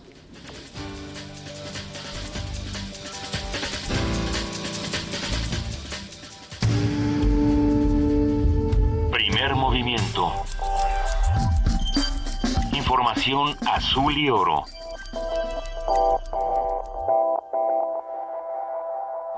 Estamos aquí en vivo desde el 43 Festival Internacional Cervantino, transmitiendo desde el Teatro Juárez, el Salón Los Tocadores. Sí. Nos gusta este salón, estamos gusta. disfrutando mucho. Muchísimo, muchísimo. Y hemos disfrutado el Cervantino, la gente en la ayer, las calles atestadas, ah, de un público variopinto, de, to- de, toda, de todo tipo, ¿no? De toda ralea, como diría Juan Manuel Serrat. De, de 100 mil raleas. De 100,000 diría raleas. Juan Manuel Serrat. A cierta hora, por ahí de las 9, 10 de la noche, las calles de, de Guanajuato eran como pequeñas mareas de, de- de personas que caminaban bellísimo. Lo más importante eran esos personajes que a Benito lo ponen tan contento, que son No, bueno. los tunos. A mí, sí, no es lo mío, lo mío, lo mío. A mí las estudiantinas y los tunos Es, es, un gen, por llamarlo de alguna manera, un género musical. No, pero cómo se divierte la gente que con detesto profundamente. Sí llegan a ser un poco intrusivos. O sea, ya la a ti tampoco te gustan, Juan Inés. Yo, mira, lo que pasa es que yo sí soy diplomática, Benito. yo no. Bueno, pero yo estoy segura de que a muchos de los que los están escuchando les encantan y a muchos de los que están caminando eh, por las calles de Guanajuato eh, se divierten y como pocas muchos de nuestros escuchas son parte de un estudiantino porque las estudiantinas de la UNAM, eh, la, de, la Facultad de Química, por, por ejemplo, a la que pertenecían seres tan variopintos como Luis Almeida, Germán Dehesa, Guillermo Briseño, eh, el abogado Max Peniche, un montón de, seres, todas de, de 100.000 raleas y de calañas distintas, todos pertenecían a la a la estudiantina de la Facultad de Química, así es que, y, todavía sigue en pie la estudiantina. Abrazos a las estudiantinas. El andaba ahí. Y hablando de estos espacios donde, donde se alberga la cultura, estos recintos del conocimiento como los que tenemos aquí en el Festival Cervantino, bueno, la oferta está en todo el país y si nos damos un, un gran salto hasta la Ciudad de México, podemos hablar del antiguo Colegio de San Ildefonso, donde siempre hay exposiciones, talleres, conferencias que nos proponen alternativas distintas. Y en este caso nos toca hablar esta mañana con la maestra Ángeles González Gamio. Buenos días, maestra Ángeles, ¿cómo está? Buenos días, buenos días, qué gusto saludarlos. No, el gusto... Qué buen trío, qué buen trío. Oh, muchas gracias. El, gusto es nuestro, Ángeles. Es un placer que estés con nosotros aquí en, en Primer Movimiento, que estamos desde Guanajuato. Sí, hombre, qué maravilla, qué dichosos. Cuéntanos, ¿qué pasa en la Ciudad de México? Pues bueno, la Ciudad de México, como siempre, con una efervescencia cultural tremenda, ¿no? Este, y bueno, pues yo estoy muy emocionada porque voy a tener la oportunidad de dar una plática en, ni más ni menos que en el maravilloso anfiteatro Bolívar del Colegio de San Ildefonso, donde aparte tuve la suerte de haber estudiado la preparatoria, que para mí tiene un enorme significado. Eh, y esto es, sí, sí, sí, imagínate, ahí eran unos festivales fantásticos que había cuando yo estudiaba ahí, que organizaba Palillo, que era un líder ahí, un porro, ¿no? El líder de la porra. Llevaba fanicano y estrellas, y bueno, era una cosa fantástica. Eh, así que pues ahora vamos a platicar ahí con, pues estamos invitando, eh, es eh, un poquito el motivo, eh, conduzco una serie en Canal 11 que se llama Crónicas y Relatos de México, donde hago paseos por toda la ciudad, ¿no? enseñando las maravillas que tenemos. Y bueno, pues la idea es un poco platicar sobre todos estos lugares ya en corto, con pues, parte del público que, que, sigue este programa y que pues que ama nuestra ciudad y que le gusta descubrir lugares que en realidad son poco conocidos, ¿no? Y qué bueno que es lo que hemos tratado de difundir. Y, me quedé pensando, Ángeles, en qué grandes cronistas tuvimos de la Ciudad de México, ¿no? Uy, cómo no. Desde, perdón, el primero de todos tal vez sea Bernal Díaz del Castillo. Fíjate que sí. sí, sí, sí, sí. Bueno, si me apuras más, te voy a decir quién, ¿eh? El propio Hernán Cortés en sus cartas de relación. Por supuesto, por supuesto. Sí, porque hace una descripción de la ciudad de Tenochtitlan maravillosa. Maravillosa. Y, y, luego algunos de ellos que, que, vieron a la ciudad con otros ojos y que nos la fueron contando tan bellamente. Ángel del Campo, Micros. Sí, como no, claro que sí. Micros, bueno, el propio Novo. El propio Novo, sí. Eh, bueno, Monsiváis, sin lugar a dudas. Ángel Campo que fue rescatado por Héctor de Mauleón, que actualmente también es otro cronista de la Ciudad de México, un gran cronista. ¿Qué, se puede contar de la ciudad, Ángeles? como decía Efraín Huerta, te odio, magnífica ciudad, ¿no? así es, así es. Bueno, mira, yo la amo, yo tengo un amor con ella profundo que le perdono todos sus defectos, maldades, problemas, porque digo, de veras para mí algo tan... Eh, ¿Sabes tú que eh, esa es la fe inacabable? Mira, yo llevo 25 años escribiendo crónicas de la ciudad en el periódico La Jornada ininterrumpidamente todos los domingos. Y no se me acaba el tema, porque todo el tiempo descubro cosas nuevas, todo el tiempo pasan cosas. Pues es una ciudad de verdad fascinante, ¿no? Que tiene una energía, una vitalidad brutal, y una historia, ¿no? Y un presente, como que aquí está todo así en ebullición y se junta el pasado con el presente. Entonces es algo fascinante. ¿no? Tú vas a los lugares, por ejemplo, a mí me enloquece cuando va uno a lugares como Palta, ¿no? Como Azcapotzalco, como eh, y ves en esos viejos barrios cómo se conserva una cantidad de tradiciones que muchas veces datan de la época prehispánica. Y están mm. aquí eh, conviviendo ¿no? con la modernidad total de la Ciudad de México y, hay mayordomías, y hay fiestas patronales, igual que la puede haber en la Sierra de Chiapas o de Oaxaca. Dices, pero qué ciudad. ¿no? Es una ciudad que... Magnífica ciudad. Una magnífica ciudad. Queremos estar en el antiguo colegio de San Ildefonso contigo, Ángeles. ¿Cuándo, cómo, dónde, a qué hora Va a ser el jueves 15, o sea, de, mm, de aquí una semana, jueves 15 a las, de octubre a las 7 de la noche. Entrada gratuita, están todos invitados, porque aparte tendrán la oportunidad de mm, apreciar ese maravilloso mural que yo digo ver ahí en el anfiteatro Bolívar, la que estilo diferente. Así es, a- a- a- diferente a sí mismo. Sí, exacto, sí, diferente a sí mismo, exactamente. La gente, de hecho, cuando lo ve la primera vez y no sabe que es de Rivera, nunca se imagina que es de Rivera. Exacto. Un aire medio bizantino. Ajá. Y aparecen muchos personajes de la historia de México. Aparece Nahui Olin, aparece su, su primera esposa, bueno, su segunda Lu- esposa Lu- más bien, Lupe Marín. Lupe Marín. Sí, sí, eh, una triple, la Ribascacho. Aparecen muchos personajes. Sí. Oye, que- queremos estar ahí y allí estaremos y por lo pronto invitamos a todos los que hacen comunidad aquí en Primer Movimiento a, a que escuchen esta crónica, que será sin duda, te conocemos y te conocemos bien, será sin duda deliciosa y llena de información, para que aprendamos a, a odiar y a seguir amando a la magnífica ciudad con conocimiento de causa, ¿no? claro que sí. Muy bien, pues te agradezco mucho. No, hombre, por favor. ya, ya los espero. Claro que sí, te mandamos un enorme abrazo, Ángeles González Gamia. Gracias, igualmente a Gracias. ustedes. Primer movimiento. Para afinar el día.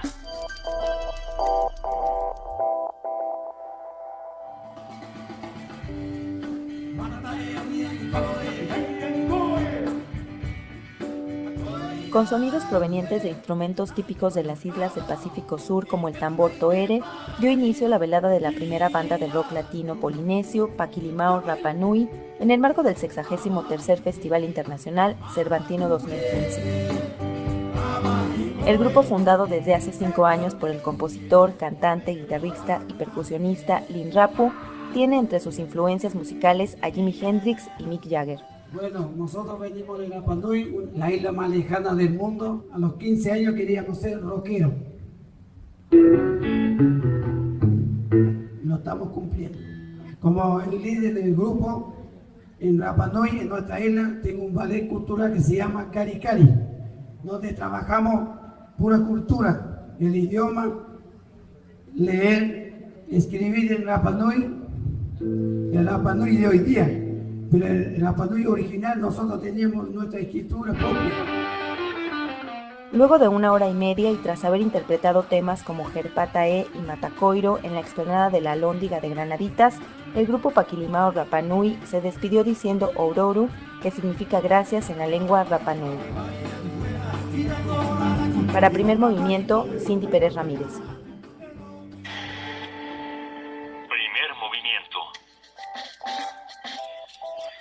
Escucha la vida con otro sentido.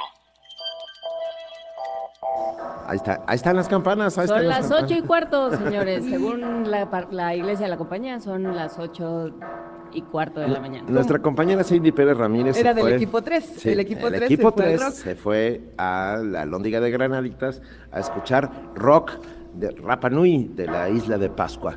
Y fue por lo que nos contó y por lo que nos enseñó, porque tenía un video. Que lo suba a redes sociales, que Sí. Cindy nos comparte esos videos increíbles que tomó, porque además estaba en la segunda fila del concierto. Eh, Era, era sorprendente, por decirlo más suave que se me ocurre. O sea, rock de la, de la isla de Pascua es muy sorprendente. Y Quilimau se llamaba el espectáculo. Paquilimao. Paquilimao, el espectáculo. El Cervantino está lleno de sorpresas. El Cervantino, calle a calle, metro a metro, callejón a callejón, te asombra, te, te, te, te sorprende, te divierte, te electriza, te emociona. Íbamos caminando rumbo a- al Mesón de San Antonio a ver la obra de teatro cuando desde este mismísimo escenario salió un grupo de teatro haciendo una caminata que parecía una suerte de... de happening, pero de plañideras, todos vestidos de negro, con unas, con unos Como un cortejo. cubetas, un cortejo, Sí, y estu- eh, la, la gente iba siguiendo este cortejo por la calle. con, con enorme respeto. Silencio. Mi- silencio, mirando, porque sabían que algo iba a pasar. Y yo creo que esa es la estupenda belleza que tiene Cervantino. todo el tiempo están pasando cosas y aquí, en primer movimiento, también todo el tiempo están pasando cosas. ¿Qué va a pasar en este momento? Algo va a pasar. En este momento está pasando que ya está con nosotros y lo agradecemos inmensamente. Eh, Fernando Rocha, secretario de Turismo del Estado de Guanajuato, que está sentado aquí con nosotros en este Teatro Juárez. Fernando, bienvenido, muchas gracias. Gracias, muy buenos días, Benito. Eh, muy buenos días, Juana Inés.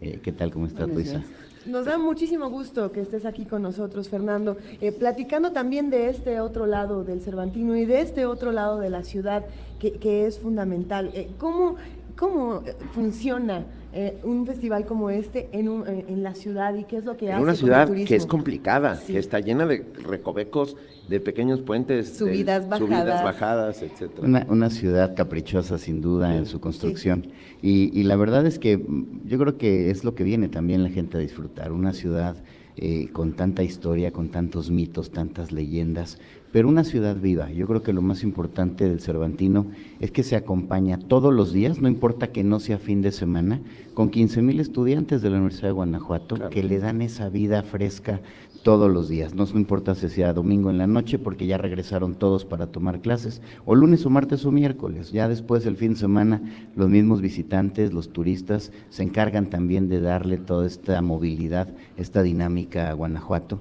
Yo creo que es algo que sorprende siempre, siempre en Guanajuato, que no hay plaza que no esté ocupada, no hay espacio que no tenga vida, no hay bar, no hay café no hay rincón que no tenga ese movimiento y el Cervantino, por supuesto, multiplica la actividad, ¿no? Es una realidad. La, exponencialmente. Sí, así es. Eh, eh, eh, hay, hay, una suerte de connotación negativa en el término turista, yo creo que tenemos que empezar a cambiarla, ¿no? O sea, se habla del turista como ese... Como el extraño que llega a tirar basura y un bárbaro, etc. Yo estoy...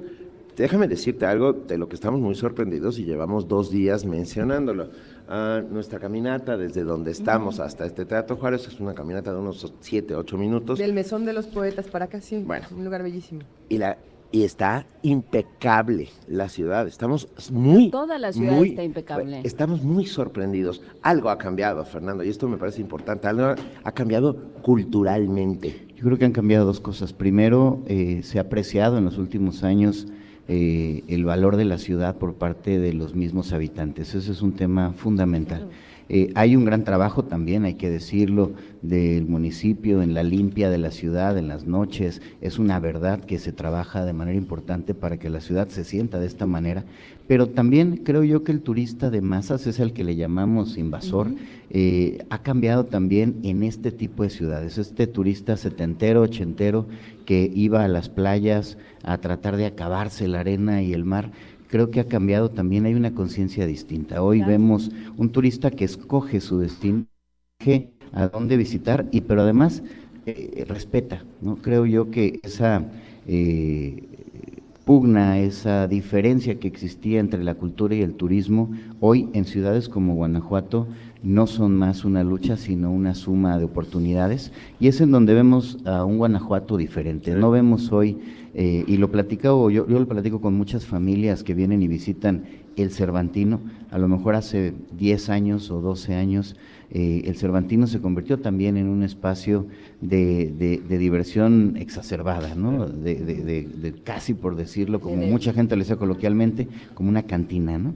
Y hoy eh, creo que ha cambiado también ese respeto, también es cierto que, hay condiciones que no permiten que los muchachos estén eh, a, plena banqueta tomando, que yo creo que no es el sentido del Cervantino. Sí la convivencia, sí la diversión, hay espacios específicos como los bares y las cantinas para que se dé esta convivencia, pero las calles hoy otra vez son de las familias. Y eso es bien importante, las calles eh, son de las familias y hay otra conciencia sin duda en Guanajuato. el turismo cultural es un turismo distinto, también eso es importantísimo, ¿no? O sea, la gente que viene, ah, viene con otra óptica, con otra forma, con modales ah, de cierto respeto, no solo a lo que está sucediendo, ya hablo, por ejemplo, del festival, sino del enorme patrimonio artístico, arquitectónico que tiene esta ciudad. Volteas hacia cualquier lado y te puedes quedar con la boca abierta. Nos pasa con los directores de cine eh, en el estado de Guanajuato, en la pasada legislatura, apenas que terminó hace unos días, eh, eh, promulgamos la ley de promoción y difusión a la cinematografía y proyectos audiovisuales en Guanajuato. Somos el cuarto estado con una ley para promover la cinematografía. Y aquí, bueno, pues nos han visitado ya muchos directores y te lo dicen, ya cuando estoy listo para tirar una toma, volteo y me encuentro otra mejor y volteo y otra mejor. Entonces es difícil tratar de encontrar la toma perfecta en Guanajuato porque todas son sets naturales. Hay un tema, Fernando, que, está asolando de alguna manera al país que es la inseguridad. ¿no? Hay, hay zonas del país que se han vuelto intransitables y que han golpeado enormemente al turismo, pensando en Guerrero, pensando en lo que sucedió en Acapulco, el enorme esfuerzo que implicó para los habitantes, para los eh, y para los industriales del turismo en Acapulco eh, convencer a la gente de que regresara. ¿Cómo, ¿Cómo lo ven ustedes? ¿Es un peligro? ¿No es un peligro? Están muy cerca de Michoacán, están, están rodeados de alguna manera de, una serie de amenazas. ¿Cómo lo viven ustedes? Mira, Juan Inés, en un contexto general, el turismo es una actividad muy sensible. Si bien es muy acariciada por todo el mundo, todos queremos viajar, todos queremos conocer, pareciera que hoy genéticamente todos estamos dispuestos a movernos en cualquier eh, oportunidad que tenemos. Y con esa sensibilidad, por supuesto, viene eh, la, autodefensa de cualquier ser humano de no sentirse en riesgo. Y es una realidad. Es eh, el turismo este espacio en donde la gente primero tiene que sentirse segura y después quiere dejarse sorprender. Quiere dejar sorprender por un bello paisaje, por una gran arquitectura, por un espectáculo, por una gran experiencia. Y nosotros lo que hacemos en Guanajuato sí es un gran esfuerzo por eh, darle esa confianza, esa seguridad, no solamente al visitante, porque la seguridad empieza con el ciudadano. El ciudadano es el primero el que se tiene que sentir eh, tranquilo en una ciudad donde pueda ofertar servicios.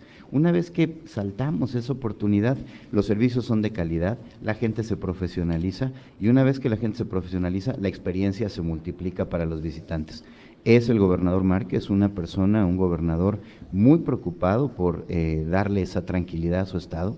Eh, nosotros invertimos varios miles de millones de pesos en la seguridad y no solamente en eh, recursos humanos, en, elementos, sino también en tecnología para que se pueda tratar de apoyar. La tecnología ayuda, para, todo, para bien y para mal, ¿no? Y hablando de elementos, ¿por qué tenemos a la gendarmería estacionada allá afuera en la plaza?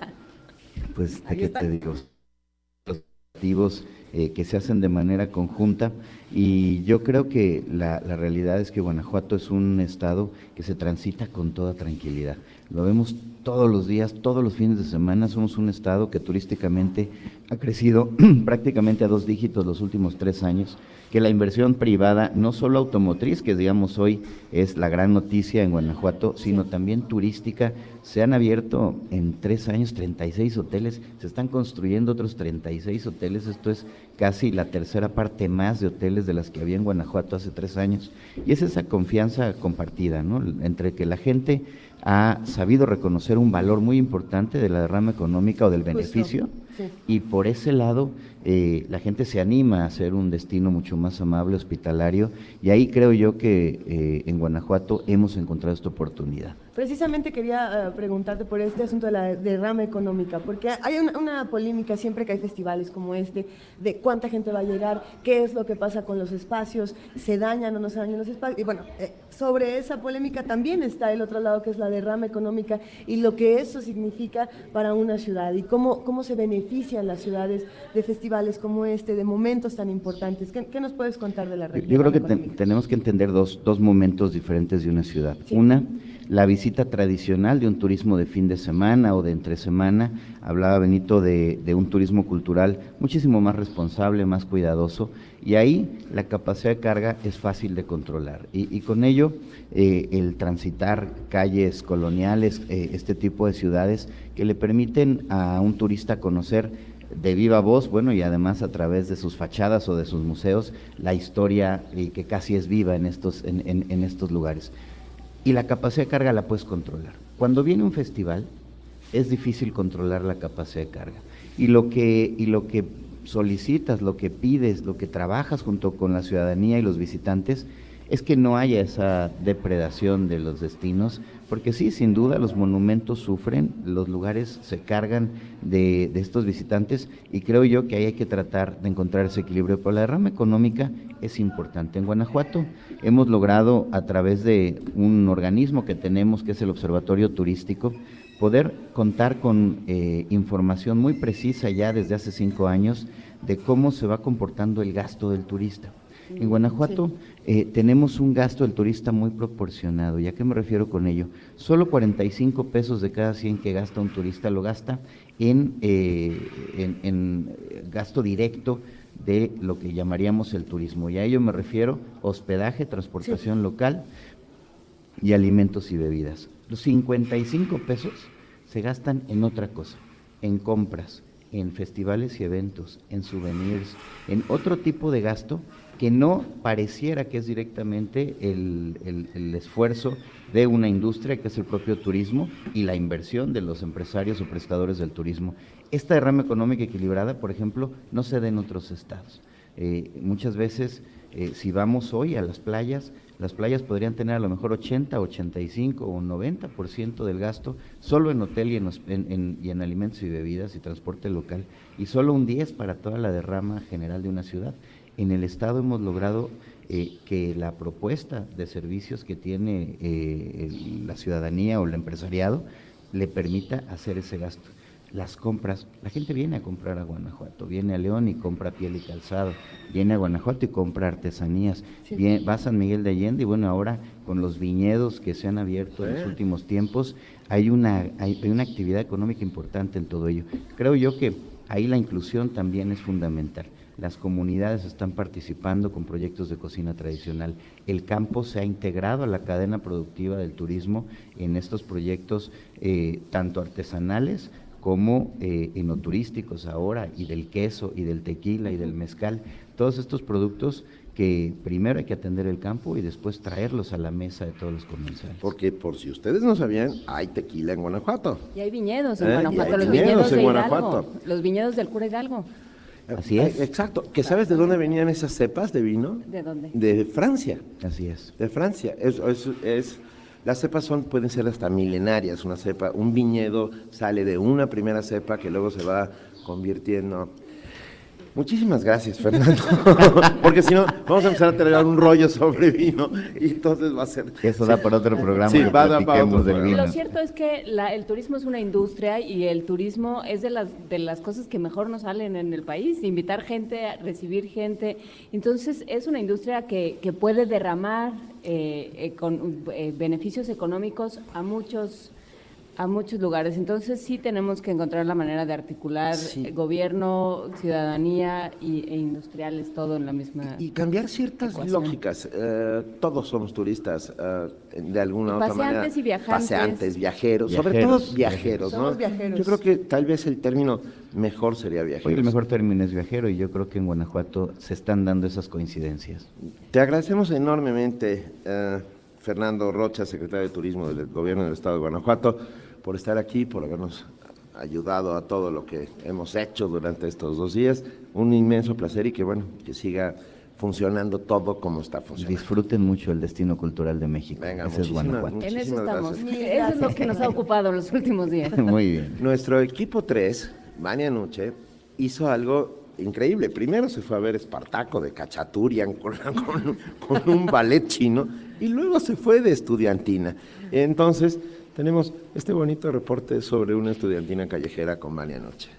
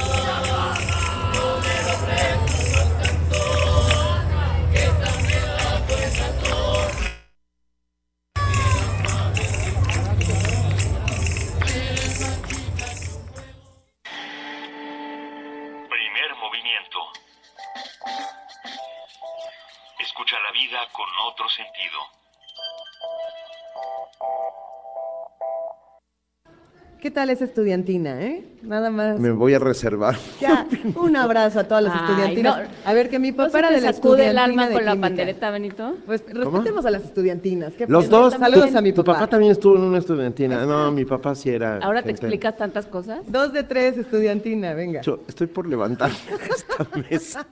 Pero bueno, no. Tenemos No una sorpresa todavía. y tenemos una sorpresa realmente buena. Una de las buenas sorpresas. Sí, yo, yo los vi en el- en la Feria Internacional del Libro de Guadalajara el año pasado y todavía sigo pensando que es una de las cosas más inteligentes que he visto en mi vida. ¿Todavía te estás riendo, Benito? Sí, me estoy riendo, además aprendí un montón de cosas. Ah, estos, esto, tenemos frente a nosotros, ustedes no los pueden ver, pero se los vamos a describir. Uno de ellos todavía está un poco dormido y sin No. embargo, ya ahí viene. Se mueve, ya y sin está embargo se y sin mueve. embargo se mueve galileamente, ah, sin embargo se mueve. Están con nosotros dos científicos, Javier Santaolalla y Alberto Vivo. Bienvenidos, es un placer que estén con nosotros esta mañana. Buenos días, el Buenos días. Gracias. Venga, ustedes dirán, ¿por qué me reí? O sea, ¿Cu- ¿Cuál es el chiste? ¿Cuál es ¿De el qué chiste? nos estamos riendo? Ellos hacen algo llamado The Big Bang, Dan con V, no con B, The Big Bang Theory. Y es, ay, y es que nos los expliquen ellos. ¿Qué es The Big Bang Theory? Bienvenidos. Bienvenidos. The Big Bang Theory es un grupo de monologuistas científicos que ahora se llama Big Bang, aunque la- el cambio está siendo muy largo. Y eh, bueno, nos dedicamos a comunicar la ciencia de una manera muy especial, que es a partir de los monólogos, en concreto de, bueno, muy parecido a la stand-up comedy, y hablamos de temas de ciencia, de contenido lo más duro que pueda ser, pero explicado de una manera sencilla a- a- para que llegue al público en general. Y divertida. Por supuesto. Yo le tengo, les tengo un reclamo. Estaba yo presentando un libro en el salón de junto a ustedes. Y a media presentación de mi libro, yo dije, con permiso, me voy al otro. Porque las, te lo juro, las carcajadas, las carcajadas de la gente y los aplausos ah, daban a entender que estaba sucediendo algo bueno. Y cuando estas cosas pasan, cuando enganchas con este público, eh, pasan cosas buenas. Y este año repetimos, además, volvemos a la FIL y volvemos además con mayor impacto, tenemos más actividades, nos han programado en con talleres y otro tipo de, de espectáculos y la verdad es que, que la gente lo agradece muchísimo porque no se lo esperan, no se esperan que de repente vayas a una presentación sobre ciencia y te, te rías porque decimos muchas tonterías, somos muy, muy dinámicos, hacemos muchas cosas y la gente lo pasa bien. La, la campana está de acuerdo con ustedes. También sí. Quiere, quiere conocer a Bang. ¿De origen qué son ustedes? Yo soy canario, No, sí, español. pero de formación. de formación. De formación soy, eh, soy físico e ingeniero. Y soy doctor en física y también ingeniero en telecomunicaciones. Doctor en física. De partículas, sí. Hombre. ¿Y Al- Alberto? Yo soy biotecnólogo. Mientras hice el máster en nanotecnología, hice investigación con bacterias que producen electricidad. Claro. Y- claro. ¿Y cómo se les ocurrió? A ver, perdón. ¿Cómo demonios se les ocurrió esto? Bueno, hubiera sido genial que se nos hubiera ocurrido, pero la verdad es que, la verdad es que nos llegó. Eh, es un concurso de, de com- de monólogos científicos que empezó en Inglaterra y llegó a España hace dos años. Nosotros nos presentamos a la primera edición y eh, cuando, bueno, después del concurso el ambiente estuvo muy bien, nos conocimos mucho, nos quisimos mucho y compenetramos. Entonces pensamos en, en probar, eh, hacer los monólogos más allá del concurso y fuimos a, a un, bueno, a un pub, que es donde pues, normalmente se hacen monólogos y es lo más accesible. Además, eh, en el contexto del Fricoño, el Festival Friki de Logroño. Es un, Fricoño. Es un Uy, festival. Es alucinante, lleno de increíble, frikis. Y pensamos No, que pues. ahí podíamos encajar muy bien, así fue y bueno. Aquí le dicen ñoños, ¿no? A esto. Sí, eh, querido, Es estás en una mesa que a eso se A ver, queremos, queremos una probadita, una muestra. ¿Nos, nos darían un poco de, de- de stand? Bueno, yo creo que tendrían que venir a vernos mañana, ¿no? Yo sé, pero para que nuestros amigos se animen más. Ah, Un, un par de minutos de, biotecnología, de monólogo. Bueno, pues el de biotecnología hace como dos meses que no, que no lo cuento. Ahora pienso un poco. Venga, vamos a seguir con la entrevista. Luego, luego interrumpimos y lo hacemos. Son ustedes dos solamente. No, somos 18 en el grupo. No, claro, porque la mayor parte del grupo, es que es realmente el- la- lo especial del grupo es que somos científicos de verdad y que trabajamos Claro. en laboratorio, universidades, centros de investigación. Yo hice la tesis en el CERN, el otro trabaja en la Universidad de Barcelona, eh, en centros de investigación importantes, tienen sus, sus eh, respectivos compromisos y tenemos que ser muchos para poder, poder trabajar de esto, porque uno se pide un fin de semana para viajar, el otro días libres y a base de esto conseguimos completar los espectáculos. ¿Y se van presentando por todo Sí. el país y por el mundo durante todo el año? Sí, durante, vamos, eh, menos en verano. Bueno, la verdad que estaba pensando en qué decir de mi monólogo, o sea, no estaba escuchando ahora mismo la conversación, pero nos movemos, bueno, des- menos Navidad y verano. Eh, estamos todo el día por ahí viajando. Yo, mi casa, pues me la tengo que recordar cuando llego cada vez. Me gustaría saber qué influencias tienen desde el lado de la comedia. ¿A qué, a qué comedia les gustaría llegar? Por ejemplo, hay quienes son del equipo Monty Python, como hay otros que son del equipo de Lelutier, ¿no? Y hay otros que son del equipo Seinfeld, y así nos podemos ir. Eh, ¿quién- ¿Quiénes son sus emblemas de la comedia? Porque ya sabemos de, de- de- de su parte, De la parte dura. científica. Mm, Pues la verdad es que cada, como somos 18, cada uno tiene sus referentes. A mí me gusta mucho la- el humor absurdo de agárralo como puedas y estas cosas. No sé si aquí se llamaba igual. No, Leslie Nielsen. que Las con- películas de Leslie Nielsen. O los hermanos Marx, tan absurdo como eso. Sí. Sí, son muy sí. jóvenes, pero los hermanos Marx son Sí, los claro. papás de esos. Por supuesto. Sí, yo recuerdo más estas películas de humor absurdo que te digo, de. Top, eh, Top Secret y estas películas que eran totalmente absurdas, un humor disparatado que no tenía sentido. Y yo tengo es- esa referencia, pero pillamos referencias de humor en todo- todos los lados y sobre todo inten- intentamos integrar nuestro humor en también un poco la cultura y las características del lugar que visitamos. Al que venga a vernos va a ver que va a haber muchos chistes que hemos sacado un poco de, de la cultura mexicana para intentar que, bueno, pues adaptar un poco el discurso a, a la situación en la que nos encontramos. ¿Y, y qué- cómo les está yendo en este momento en, la televisión y en los medios inmediatos? No sé, tenemos ya memes en las redes sociales, tenemos eh, tanta, tanta eh, tecnología que hace del humor algo inmediato y por lo mismo lo hace efímero. El humor se va muy rápido y un chiste que nos hizo sacar una carcajada hace una hora, lo volvemos a ver y decimos, "No, ya, ya, ya no me, ya no me llegó. ¿Qué es lo que pasa ahí? Eh, ¿cómo, ¿Cómo evoluciona el humor relacionado con la ciencia y qué tan efímero o qué tan pesado puede llegar a ser? Bueno, eh, yo creo que eh, el humor, aun sea científico o sea más vulgar, sea, sí. eh, cualquier cosa que esté en las redes sociales, en el sentido que lo has planteado, es efímero. Da igual que sea ciencia, da igual Sí. que te enseñe algo. De lo que sea, sí. La carga de información sigue siendo la misma y yo creo que a nivel de redes sociales, a nivel de verlo en un muro, eh, en el Facebook o, en, o donde sea, la ciencia no impacta más que todo lo demás. Así que, bueno, tenemos que pelear contra eso y sencillamente ir aportando, ¿no? Como hace nuestro community manager que tengo al lado, cada día eh, pues eso, unos pedacitos de ciencia con humor, o, con más humor o menos, pero eso, añadir a la gigantesca carga de, de estímulos que tenemos en las redes sociales. Hoy voy a hacer un chiste científico A y ver, a lo ver, voy a a poner, no, lo voy a hacer un gráfico, un chiste, un meme gráfico. Ah, ok, Lo voy a poner, lo voy a compartir por Twitter con Radio UNAM y a ver, si, favor. a ver si les gusta, a ver qué tal. ¿Sus cuentas, ¿Sus cuentas de Twitter cuáles son? Porque queremos seguirlos para estarnos Es, eh, echando buenas carcajadas todos En los días. Twitter es guion bajo Big Bang, compartimos chistes científicos, hacemos también comentarios sobre noticias científicas y en Facebook es Big Bang, eh, Bang con V de furgoneta, es eh, científicos sobre ruedas. Si lo buscan lo van a encontrar. No, lo, lo- lo Y en. Instagram también tenemos Y en cositas. Instagram. ¿Qué- Cuando llega ese momento curioso de tu vida en que te das cuenta que aprender es algo divertido ah, y te quitas de encima todos los atavismos culturales que fuiste, la letra con sangre entra, este, tienes que aprenderte. Yo la tabla periódica de los elementos, cuando me la obligaron a aprender de memoria, ¿cómo, cómo es el sistema de transmisión de conocimiento a través del humor? Eh, nosotros explicamos las cosas eh, comparándolas con situaciones reales, situaciones que tenemos cercanas que pueden llegar a ser graciosas. Ese es, una- es un mecanismo, compararlo. Otro es hacer metáforas.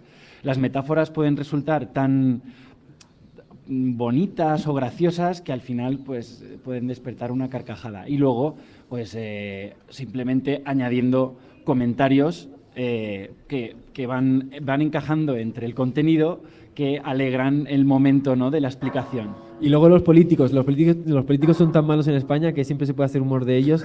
siempre, puede- siempre puedes sacar Aquí también. alguna referencia. Siempre algún político puede ser una partícula negativa. ¿no? Aquí los políticos nos están robando los chistes, Así ellos es. los hacen solos, ya nos dejan sin chamba. Pero me quedé pensando que yo entendí la fricción por ese camino.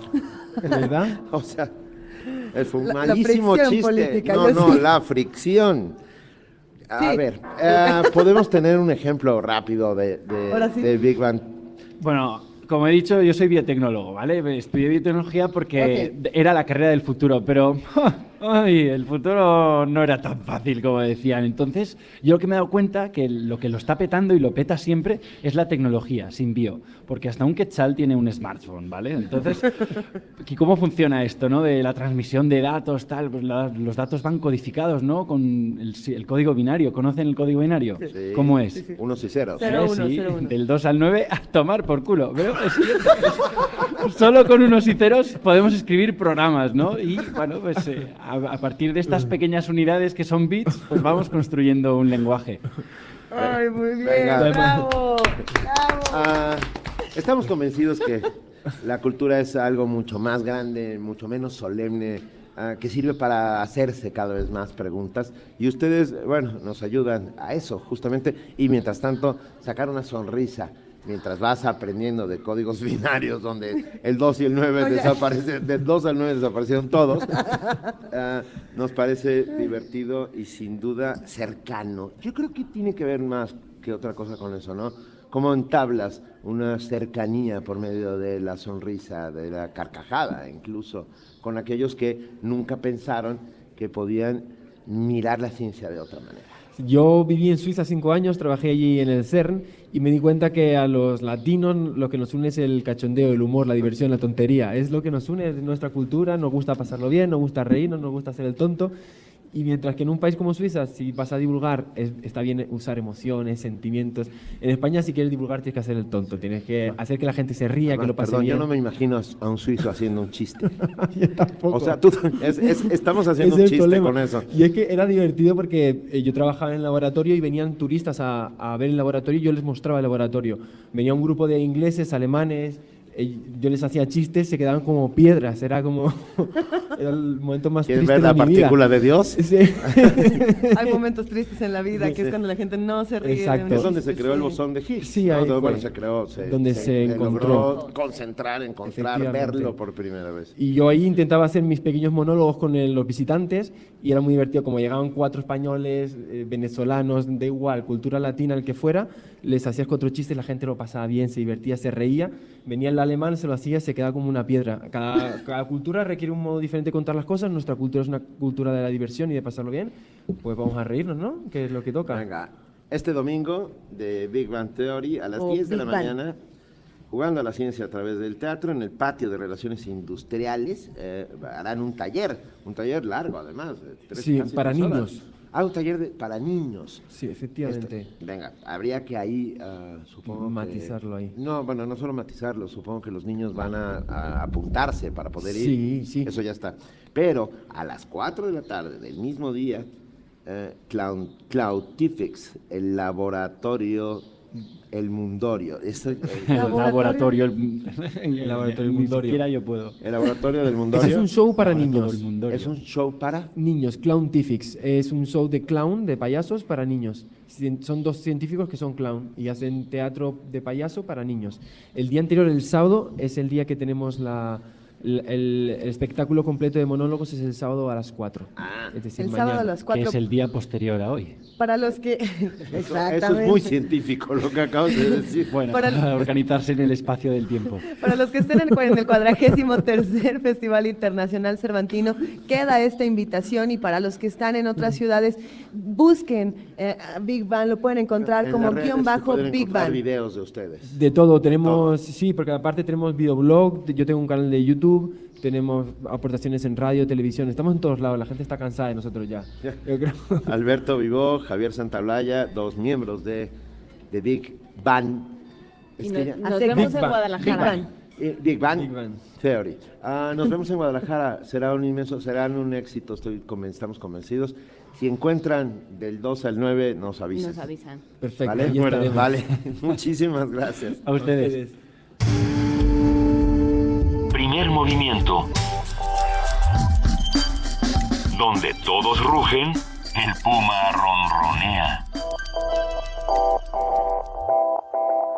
Millones de gracias. Son las 8 de la mañana con 49 minutos. Millones de gracias a nuestros estoy amigos por de Big huir Bang. con el circo. Big Bang es una. No, no, Benito, porque nos tienes que llevar fascinante. No, a- ah, de claro. regreso a nuestro origen. Lo lamento.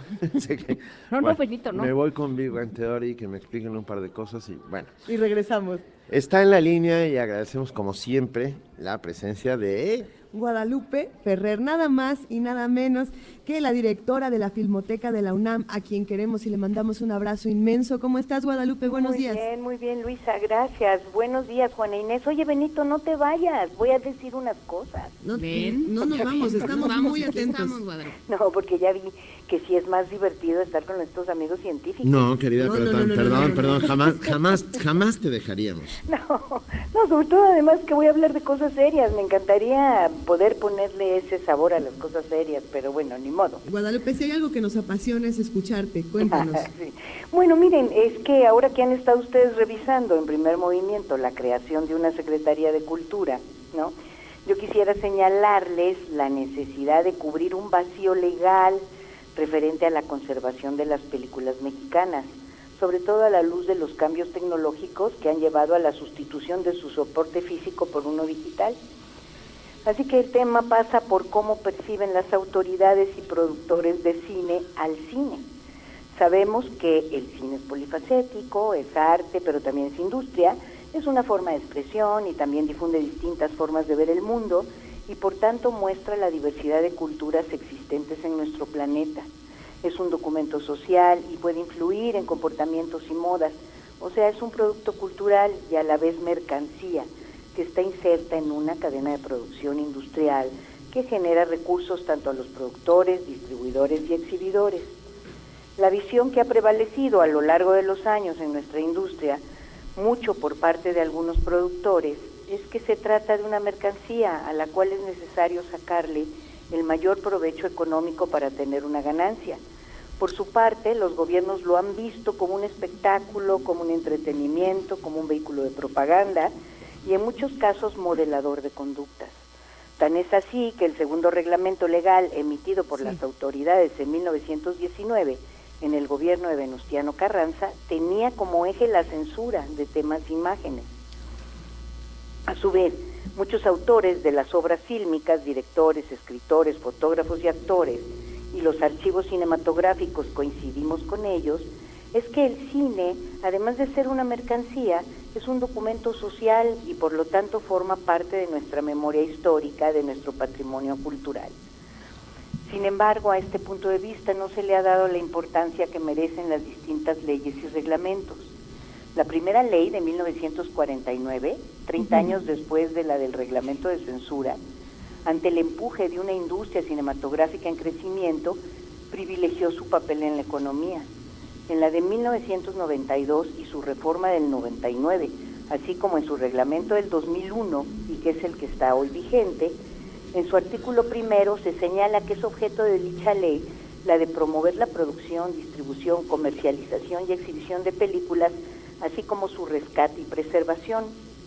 Para dar cumplimiento a este objetivo de rescate y preservación, el artículo 39 dice que para la clasificación y autorización de las películas que se exhiban en territorio nacional, tanto nacionales como extranjeros, se deberá aportar para el acervo de la Cineteca Nacional una copia de las películas que se requieran en cualquier formato o modalidad conocido por conocerse.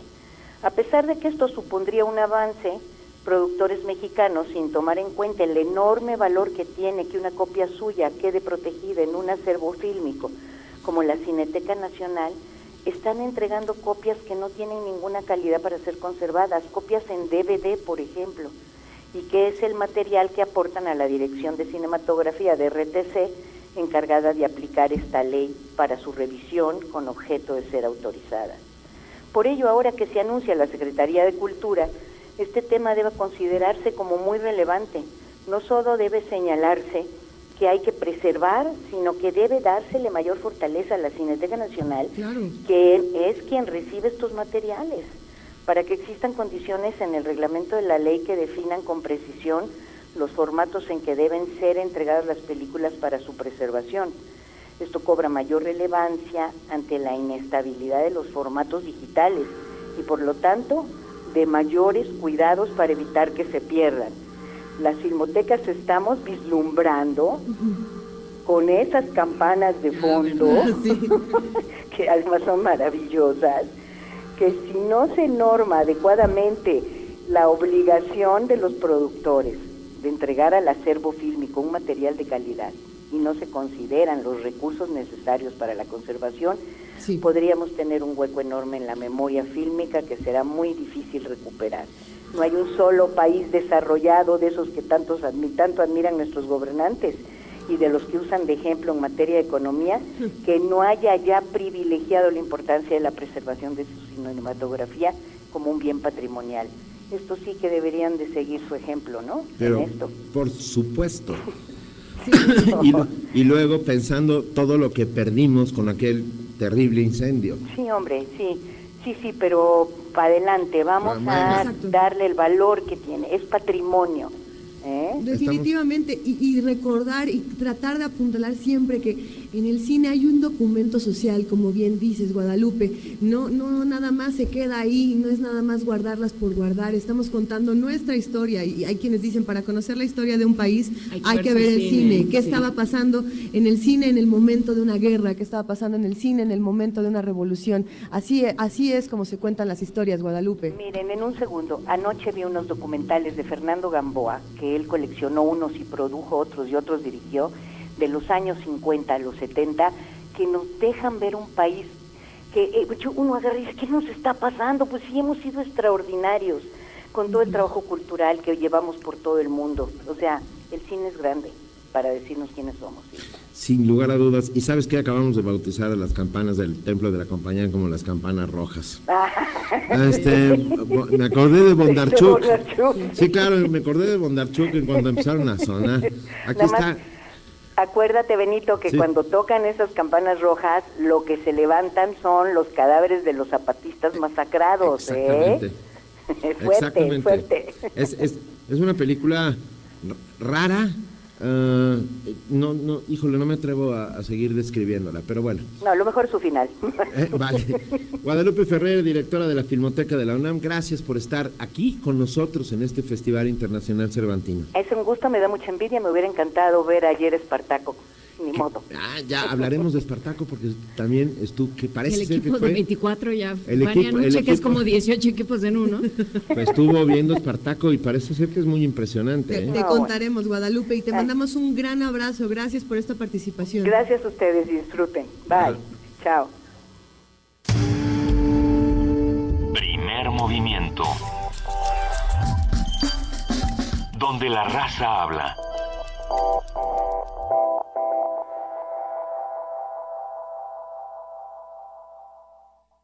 Te invitamos a disfrutar de los mejores platillos sonoros. Buffet Babel. Tenemos ingredientes de la más alta calidad.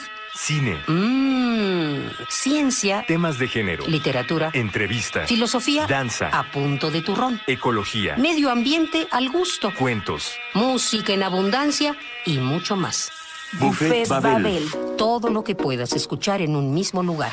De lunes a viernes, a partir de las 13 horas, acompaña tus tardes con nuestra programación. Lleva un pedacito de Una rica variedad de pequeños bocados con los que quedarás mentalmente satisfecho para la construcción del pensamiento. Ideas de todos los sabores. Buffet Babel. Acompaña tus comidas con esta barra de degustación para el oído. Buffet Babel lunes a viernes de 1 a 4 de la tarde, por el 96.1 de FM, Radio UNAM. Buen provecho. Oiga, don Juan, ¿usted va a participar en la consulta del presupuesto participativo?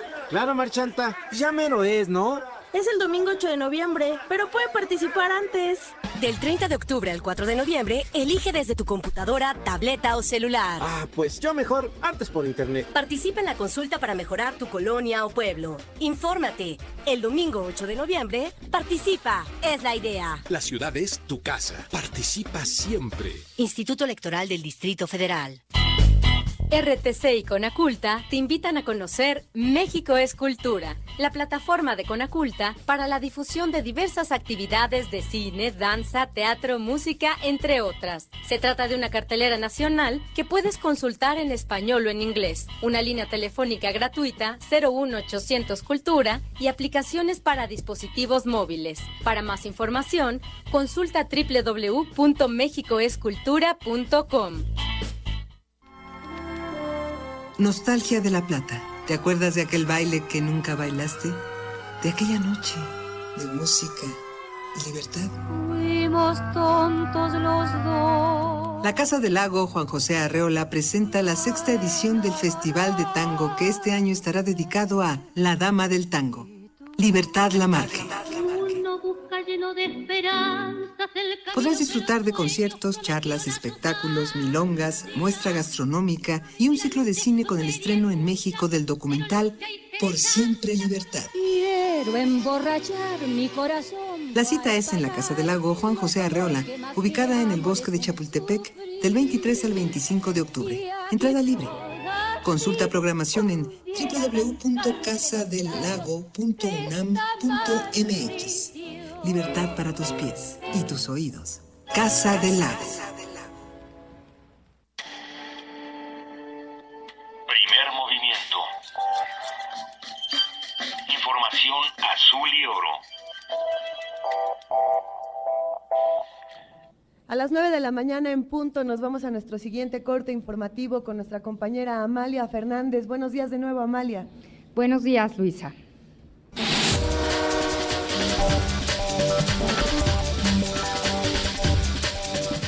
La Comisión Interamericana de Derechos Humanos anunció que el 20 de octubre se presentará el informe Investigaciones y primeras conclusiones de las desapariciones y homicidios de los normalistas en Ayotzinapa. En rueda de prensa, el secretario ejecutivo del organismo, Emilio Álvarez y Casa, explicó que durante la audiencia de oficio, la comisión analizará cuáles son las garantías de cumplimiento de las recomendaciones contenidas en el informe, así como los recursos que se asignarán. Además, agregó que con base en esta información, la Comisión Interamericana de Derechos Humanos determinará la extensión para una segunda etapa de investigaciones tras el informe producido durante la primera. La Procuradora General de la República, Areli Gómez, dio a conocer que siete expertos de cinco países serán los encargados de realizar el tercer peritaje en el basurero de Cocula Guerrero, en el caso de los 43 normalistas desaparecidos. Durante su comparecencia en el Senado de la República, detalló que el expediente del caso Ayotzinapa fue turnado a la Subprocuraduría de Derechos Humanos, en donde entrará a una segunda fase para la que ya se abrieron nuevas líneas de investigación. Asimismo, reveló que se invitó a que se integre al equipo al perito José Luis Torero, quien apoyó al grupo interdisciplinario de expertos independientes y que rechazó la versión de que los 43 normalistas desaparecidos fueron calcinados en el basurero. Y aquí hemos convocado a siete expertos de cinco países distintos. Quiero decir que es un cuerpo colegiado. ¿Por qué cuerpo colegiado? Porque todos son expertos en la misma materia. Y tengo al eh, PhD René Cosalca de Canadá, a la profesora Úrsula Whitwer de Alemania, al profesor John Dinan de Estados Unidos, a Mario Saldaña de México, Antonio del Amo Rodríguez de España, Enelio Torres García de México y Ricardo Damián Torres. Todas estas personas ya están confirmadas y también eh, se le invita, y lo platiqué con el grupo de expertos, para que esté junto con ellos el eh, experto torero. El Grupo de Coordinación Michoacán dio a conocer la detención de tres integrantes de una célula delictiva que se dedicaba a extorsionar, presionar y amenazar a presidentes municipales de la región oriente del Estado. En conferencia de prensa, el procurador local, Martín Godoy, indicó que los delincuentes pretendían obtener cargos estratégicos en la administración pública, así como libertad para la distribución y venta de estupefacientes. El secretario de Educación Pública, Aurelio Nuño Mayer, reconoció que la llamada reforma educativa no ha estado exenta de resistencias. Dichas resistencias están ligadas a los privilegios que otorgaba la antigua organización de la educación, aseguró.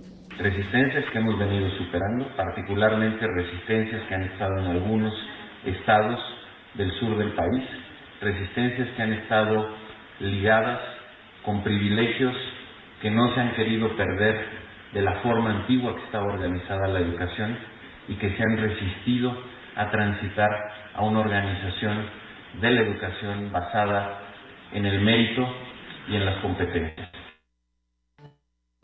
El Instituto Electoral del Distrito Federal señaló que aún no se tiene fecha para la consulta relacionada con el corredor Chapultepec.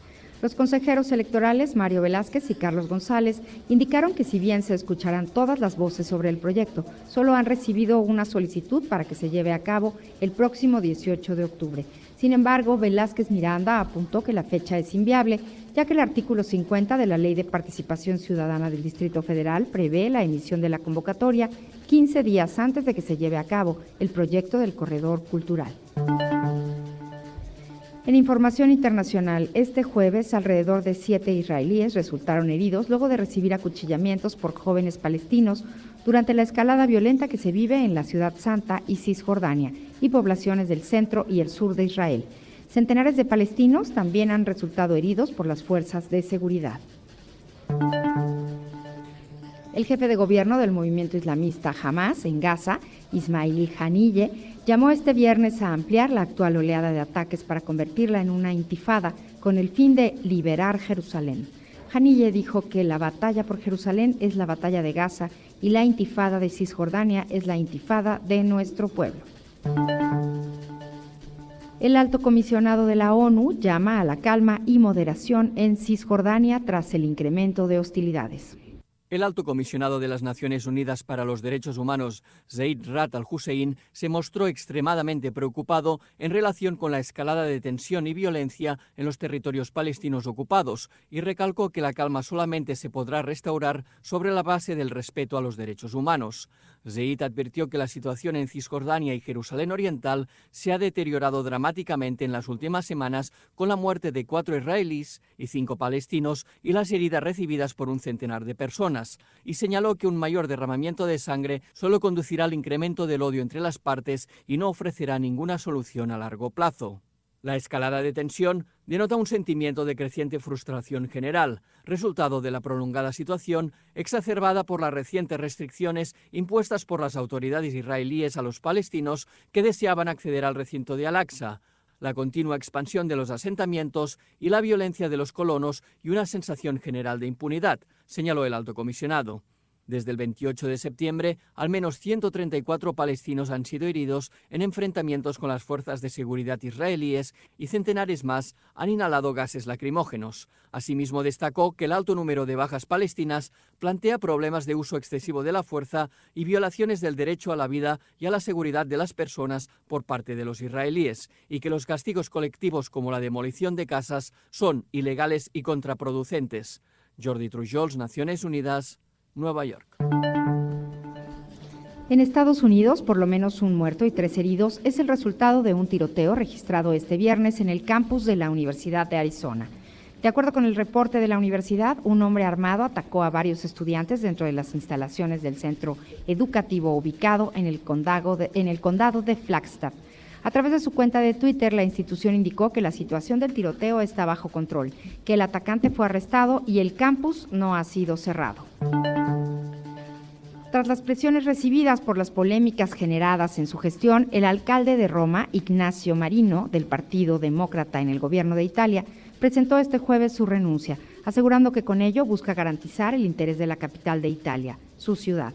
El alcalde ha sido involucrado en varios escándalos y polémicas, como las infiltraciones del crimen organizado en su ayuntamiento, su ausencia durante algunos momentos convulsos en la capital o el viaje a Filadelfia con el Papa Francisco. Ante la inminente celebración del jubileo para el que se prevé la llegada de millones de personas, se dice que se podría nombrar por parte del gobierno un comisario extraordinario para que administre Roma durante estos festejos.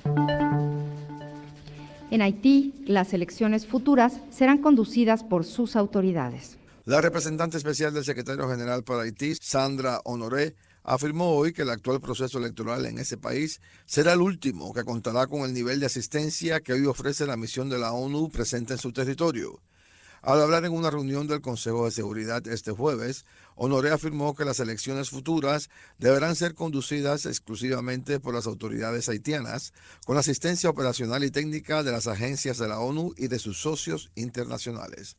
Añadió que para permitir una transferencia ordenada de estas y otras actividades de la MINUSTA, el secretario general recomendó la extensión por uno y posiblemente un último año de mandato de esa misión con el nivel actual de efectivos militares y de policías. Permítame subrayar que es de suma importancia que se complete el ciclo electoral de acuerdo con la Constitución que la quincuagésima legislatura pueda asumir su cargo el 11 de enero y que el nuevo presidente tome el mando el 7 de febrero de 2016. Honoré instó a todos los socios internacionales de Haití a continuar ofreciendo el apoyo que necesita para el proceso electoral y su estabilidad y desarrollo a largo plazo una vez que el nuevo gobierno sea inaugurado. Jorge Millares, Naciones Unidas, Nueva York.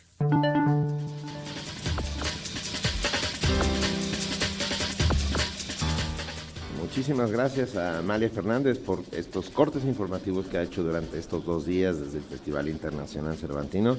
Te lo agradecemos muchísimo y además con efectos especiales, campanas, no, bueno, de todo. Hugo. Gracias, Amalia. Ha sido un placer, pues ya, el siguiente corte hasta el lunes en cabina. Hasta luego.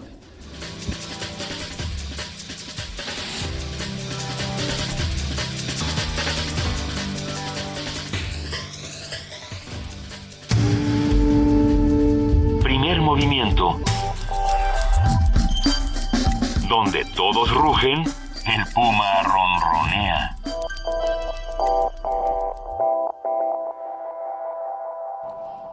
En este momento nuestra poesía necesaria le dedica su espacio a Si hay olvido, no hay justicia. Esta producción que hizo Radio UNAM con 43 artistas sonoros, productores distintos, la hace con 43 voces y la hace con 43 autores que nos ayudan a hacer, como hemos dicho a lo largo de estos días, un ejercicio fundamental de la memoria para que no olvidemos a nuestros 43 y no olvidemos a nuestros 24 mil y hagamos justicia entre todos con la palabra. Por eso, el día de hoy, si hay olvido, si no hay olvido, si hay olvido, no hay justicia, perdón eh, le va, a hacer No quieren que salgamos a las calles de Jorge Miguel Cocón Pech en la producción de Yuridia Contreras y Daniel Sánchez. Vamos a escucharlo. Si hay olvido, no hay justicia. Nos faltan 43. ¿Qué pasó realmente la noche del 26 y la madrugada del 27 de septiembre? ¿Por qué se los llevaron? ¿Dónde están? ¿Dónde están? ¿Dónde están? ¿Dónde están? ¿Dónde están? A un año.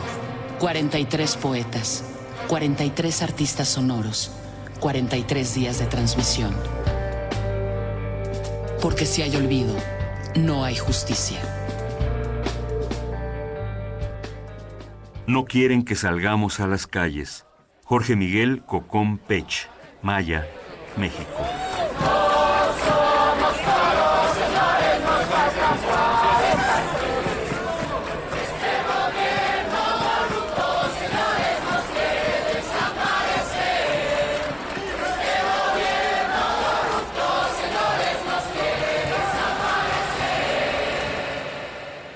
No quieren que salgamos a las calles. No quieren que salgamos a las calles.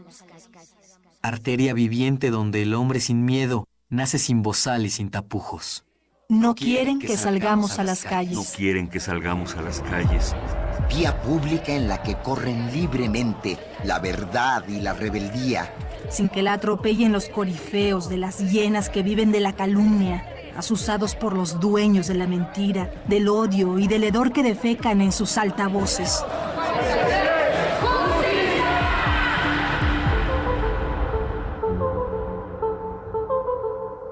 Quieren que callemos la fiesta del espíritu de un pueblo libre que nos habita. Quieren que resignados arriemos las banderas, en cuyo centro el alba luminosa atisba el futuro y lo escribe en las manos de los niños. Hoy con pancartas, Hoy con carteles, hoy bajo la lluvia, húmeda simiente. Oigo el grito de voces que salen de la punta de los lápices negándose a escribir. Lápices que se declararon en huelga porque hicieron de los renglones de sus cuadernos caminos libertarios donde transita el reclamo amenazado por las hordas de merolicos de la palabra usurpada.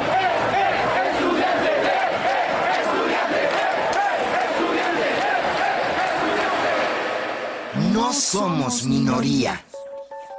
¿Acaso las hojas de los árboles son minoría respecto a sus tallos? ¿Acaso lo es el resplandor de la aurora cuando ilumina el horizonte? No somos minoría. No somos minoría. No somos minoría. No somos minoría. No somos minoría. Porque no es lo mismo contar esclavos que difunden el embuste, la mentira y el escarnio que contar hombres y mujeres libres.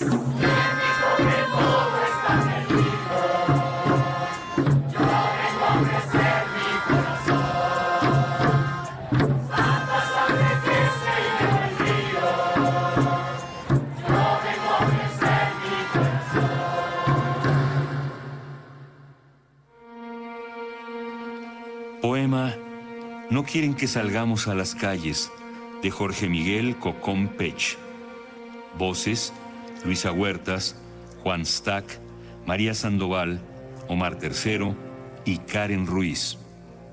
Producción y montaje Yuriria Contreras y Daniel Sánchez. Si hay olvido, no hay justicia. Nos faltan 43 y 24 mil. Una producción coordinada por Radio UNAM.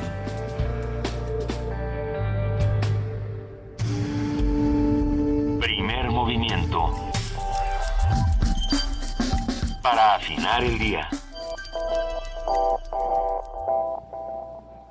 Son las 9 de la mañana con 15 minutos. Estamos aquí desde el Teatro Juárez en Guanajuato y estamos disfrutando la mañana. No hemos hablado de los momentos Hitchcock que de pronto se viven en esta cabina. En, en esta Del cabina. momento los pájaros. Ah, por la mañana nos visitan los pájaros. Hay una, hay una serie de palomas que anidan en, el, en los techos. En el antepecho del Justamente, teatro. ajá, justamente aquí afuera. De hecho, nos están viendo fijamente y, a nos mí a veces me asusta. Fijamente, y sí, hay unos momentos muy Hitchcock en esta cabina. Yo sí querría decir que me están poniendo un poco nerviosa.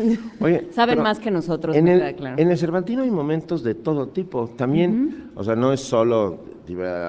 También hay momentos de diversión, cultura, bla. O sea. Claro. ta- también hay momentos políticos ah, y está permeado de política el festival.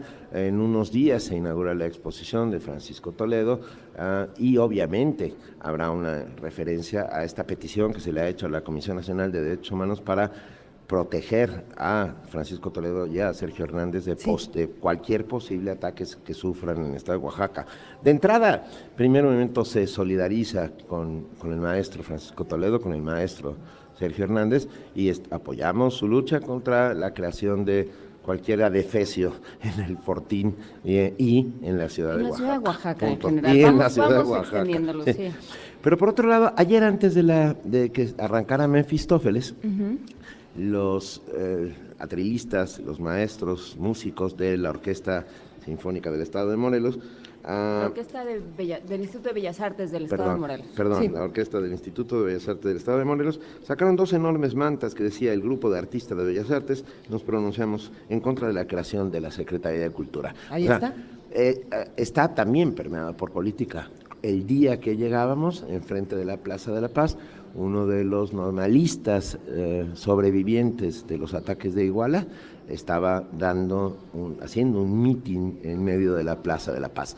Va, eh, ¿qué estoy queriendo decir con esto? Pues lo que estoy diciendo, que, que también en la cultura hay política y que hay ideología y que hay que ver las cosas desde todos los puntos de vista. Y que todos estamos compartiendo las calles y es nuestro también nuestra responsabilidad Sí. escucharnos los unos a los otros y compartir nuestras ideas y nuestras opiniones. Y hacerlo todo en un ambiente de paz y de armonía, como el que como el que debe privar el día de mañana. No tenemos campanas, pero esto es un aviso parroquial. En este instante no sé por qué no hay campanas, porque hay campanas todo el tiempo, pero hay un aviso parroquial. Este sábado 10 de octubre va a haber el clásico Pumas contra Burros Blancos. Esto es la UNAM contra el Poli. Que es clásico. El clásico. Pero también es clásico que se organice la Cámara Húngara, para tomar un término del fútbol soccer, para aplicarlo al fútbol americano, que se organice la Cámara Húngara adentro y afuera del estadio. Entonces, recuerden que el estadio es la casa de todos y que somos, somos la misma cosa, no somos rivales de la UNAM y el Poli. Aunque nos encante gritar que se armó la cámara húngara, mejor que no, que no se arme. Que no se arme. Que no se arme. En lo absoluto. Que no se arme porque todo el mundo tiene que ir a divertirse, porque todo el mundo tiene que ir a pasarla bien y porque si se uno es casa de todos, no es casa de nadie. Exacto. Y,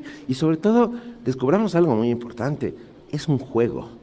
Y si no jugamos con la lógica del juego, ah, caeremos en esos excesos. Desde aquí hacemos un llamado a todos los amigos universitarios y por supuesto a todos los amigos politécnicos para que vayamos a jugar, a ver el juego, a, divertirnos, a pasarla bien y a, que, a, no caer en ningún tipo de provocación. Luego estamos juntos siempre en los mejores momentos de la historia de este país. este no puede ser uno menos, pues. Definitivamente.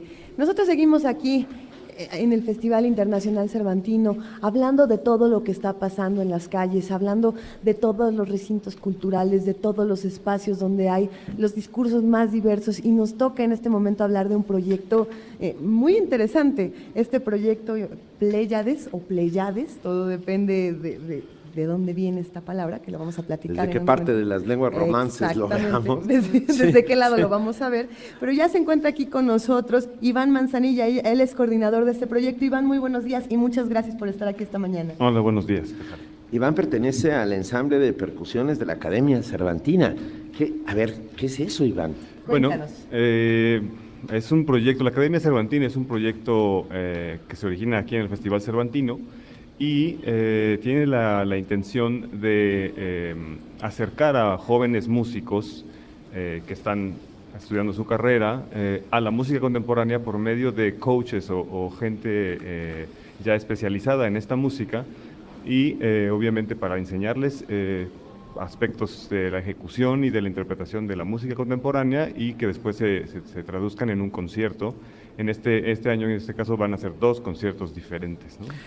La percusión es el inicio de toda la música, por, decir, por decirlo de alguna manera. Es una de las teorías, la otra es la voz, obviamente. Bueno, obviamente, la voz. Pero, ah, a ver, ¿hay cuántas grandes obras se conocen de percusiones? Quiero decir, conocemos un montón de, clásicos, ¿no? La quinta de Beethoven, este, no sé, puedo recitar algunas de memoria. Pero a nivel percusión, ¿qué, ¿qué deberíamos oír para saber de qué vamos? Bueno, hay tres o cuatro piezas eh, que son que se llaman, se llaman ahora se llaman grandes clásicos eh, de la literatura para instrumentos de percusión. Eh, todas estas obras fueron escritas para ensambles de percusión y tendríamos que citar primeramente a, a, a Yanis Xenakis, este compositor franco-griego, quien escribió dos piezas, una de ellas, Pleiad, ah. la otra es Perséfasa, las dos son sextetos de percusión. Eh, tendríamos que escuchar obviamente eh, la música minimalista de Steve Reich, cuyo drumming es una obra eh, pilar también, como parte de la literatura para percusión. y después de eso hay algunas otras piezas que se han escrito también para esta instrumentación y que, y que se, se tocan más o menos frecuentemente. Estoy hablando de piezas, por ejemplo, em, muchas de ellas escritas para ensambles europeos, obviamente, eh, de Gerard Grisey. Tienen una pieza muy, muy bonita que se llama Le, Noir de l'Étoile, La Noche de las Estrellas. Este, y bueno, hay algunas otras más, pero yo diría que estas, estas tres piezas son, son básicas. ¿no? No, no resistí, bueno, mi cabeza siempre me está jugando malas pasadas y lo primero que pasó por mi cabeza fue Whiplash, la película, ¿no? Ah, ¿Cómo no? ¿Es necesario que te sangren las manos para ser un buen percusionista? Eh, no es necesario, pero a muchos nos han sangrado, eso sí es cierto. Em, digamos que lo que es necesario es el, el, eh, las, las horas y la inversión de energía y de tiempo y de cariño por, por la actividad y de estar realmente eh, estudiando cuando uno está en la época de estudiante y está en la escuela. ¿Qué, instrumentos conforman un ensamble de percusiones? Porque los que se nos están escuchando, muchos conocerán eh, diversos instrumentos. Un, sexteto, un sexteto, como dijiste. Sí, bueno, en este caso, eh, en realidad las percusiones, pues siendo una familia tan, tan diversa de instrumentos, eh, casi, casi que... Perdón, esa percusión no es nuestra, es un taladro que hay en la... Pero nos acompañará como percusión. Sigue, sigue. Bueno, eh, casi siempre se utilizan dos o tres familias instrumentales, que son los teclados, eh, marimbas, que conocemos muy bien, obviamente, gilófonos, vibráfonos, son estos dos instrumentos afinados. Después está la familia de, las, de, las, de los parches o las pieles, tambores de todo tipo, desde los que se utilizan en la orquesta sinfónica hasta tambores que se utilizan en la música cubana. Todo eso eh, cabe dentro de la música eh, contemporánea y de estas obras. Un mundo, ¿no? Y bueno, y en la música clásica, es que recuerdo haber entrevistado hace muchísimos años al percusionista de la Sinfónica Nacional que se ponía tan feliz cada vez que iban a tocar la 1812, ¿no? de Tchaikovsky, porque hay seis o siete momentos en que ¡boom! Es, es como a veces hasta cañones usan, si se puede decir que el cañón es un instrumento de percusión. El ruido hace. ¿Eh? Hay, algo que me llama mucho la atención también de la, de la música de percusión y es el lado ritual que tiene. Eh, por ejemplo, cuando pensamos en los tambores y nos vamos a, todas estas religiones, desde la santería hasta adelante, donde el tambor eh, era parte de, todo un ritual, de toda una creencia y tenían vida estos tambores, tenía vida todo este asunto. Sí, al, grado en que, bueno, por lo menos eh, en Veracruz se dice que que el, zapateado existe porque no podían existir tambores porque eran del diablo, no podían, estaban prohibidos los tambores. ¿Es cierto eso? Pues yo no estoy muy seguro, la verdad es que tengo que aceptar que desconozco. Como teoría es pero, pero es muy lógico, porque muchas de, estas, de, esta música y de muchos instrumentos, eh, digamos que se desarrollaron en América eh, se desarrollaron por la, prohibición que tenía obviamente la, gente en, con herencia africana. los huehuetls estaban prohibidos incluso y por eso luego acaban usando una suerte de mandolinas italianas pasadas por España que les ponen caparazones de... De, armadillo. Acaban siendo concheros, pero bueno, y es porque no los dejaban tocar. Sí, sí, sí, el cajón peruano, que se y en el flamenco obviamente viene de ahí, ¿no? Híjole, el cajón peruano a mí me enloquece. Es maravilloso. Es increíble cómo un cajón, o sea, un cuadrado puede sacar esas uh, bellísimos, además cosas completamente distintas. imaginemos que eso era una vil caja sí. que alguien que utilizó como instrumento musical, o es un medio de expresión. Y le fue descubriendo tonos, formas, este, matices. una esquinita no suena igual que el centro, etcétera, La quijada, por ejemplo, es percusión. Sí, la quijada se considera como. es otro gran momento. Es un raspador, digamos, es un raspador de percusión. Pero también, también vibra. Vibra, exacto, y se raspa las, los dientes del, del burro. Oye, Iván, vemos que traes una maleta y eso ya nos emocionó. Ya ropa porque ya se va, pero si quieres te la platico. No, cuéntanos qué traes en la maleta. en, la maleta traigo básicamente mis instrumentos de trabajo que son eh, las baquetas o los, los utensilios que tengo para... Pero tienes 50. A ver, las está sacando en este momento. un poco de ruido con ellas. no, mira eso. Pero sí, son, son muy distintas y básicamente porque cada una... Em, Tienen texturas diferentes. Está hecha de un material un poco distinto y producen un sonido diferente al golpear el instrumento. Tienes unas que son redondas y que tienen una suerte de estambre. Así es, exactamente. Hay algunas que están eh, cubiertas. El, el, tienen un centro duro, como plástico, como este y algunas están recubiertas para producir un timbre más, más suave o más... Más eh, mitigado, como más amortiguado. Sí, es un, es un sonido con menos eh, golpe, digamos, con, con, menos dureza. Y entonces eh, hay distintas variantes, obviamente. Mientras más cuerda tiene, más suave es el sonido. hay, hay muchas variantes. Los percusionistas nos pasamos el tiempo gastando dinero en, baquetas. Vas por la vida con... Sí, sí, sí. Bueno, pero estas son las baquetas que tocan instrumentos. ¿Cuál es tu instrumento preferido? Mm, no puedo decir que tengo eh, como percusionista y más haciendo música contemporánea, uno tiene que abarcar todo tipo de instrumentos. Es eh, desde tocar con las manos, todo, congas, bongos eh, y eso, hasta marimbas, timbales sinfónicos, platillos. Un timbal sinfónico es una es casi una cama. Es un instrumento maravilloso. Maravilloso, además, que tiene un una poder y una fuerza. Pero además eso, lo que decías hace un rato, aparece muy poco, justamente porque es tan protagónico y, es eh, tan enfático, pues sí se tiene que guardar, es un, es un instrumento que se guardan mucho los compositores. Sí, sí, sí. Como que es un arma... A Tchaikovsky un arma secreta, digamos. A Tchaikovsky le gustaba. también, los rusos usaban los timbales. Claro, claro. bueno, pero porque así son ellos, son bajos, son... Como los del Bajío. Así somos en, Rusia también. A ver, tengo una pregunta, pero a lo mejor esto no, no viene tanto al caso. La longitud de una baqueta también define un sonido, no solamente la forma eh, del golpe y la textura, sino la longitud también podría cambiar algo, o todas tienen una longitud. Eh, la longitud se estandarizó, mm, digamos, pero obviamente que una baqueta más corta produce un sonido menos potente, porque hay menos peso en la mano. Entonces sí, sí tiene algo que ver. Se ha experimentado muchísimo con esto, obviamente, y, hay preferencias también personales. Hay gente que le gustan baquetas más pesadas, otras más... ¿La de la marimba se llama baqueta? Sí. Porque el baqueta es un genérico... Es genérico para, cualquier, cualquier... De ahí ya podemos decir baqueta de tambor, baqueta de marimba, baqueta de timbal, etcétera. ¿Cuándo se presenta el ensamble de percusiones de la Academia Cervantina? El próximo lunes, lunes 12 a las 8 de la noche en el auditorio principal de la universidad, de las escalinatas. Ese auditorio está, a mí me gusta mucho. Es grande, es, muy espacioso y va a funcionar muy bien para esta música que vamos a hacer porque es música con mucho sonido. Lunes, ¿cuántos son los miembros del ensamble?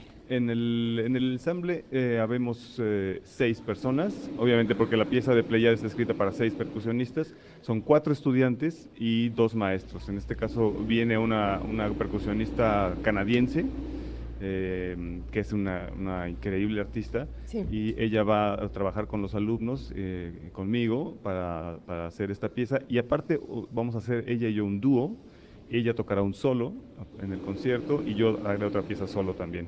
Iván, ¿podemos escuchar algo? ¿Nos puedes dar una ¿Contra la mesa? Eh, no, no sé, a lo mejor alguna improvisación. de todas maneras, hemos hecho sonar la mesa todos los días. ahora, ahora, ¿por qué? Por ahora fin tenga ritmo. Agrede, como decía una amiga. Sí, a ver, vamos a intentar que esto funcione. Este es un experimento en vivo que no hemos probado antes, así que voy a, deseamos voy a mover el micrófono de Iván, lo voy a separar de la mesa para ver qué oímos. Vamos a ver. Es el momento de periscopear. Voy a utilizar tres este momento vamos a intentar periscopear algo. ¿no? Está usando tres baquetas diferentes en este momento.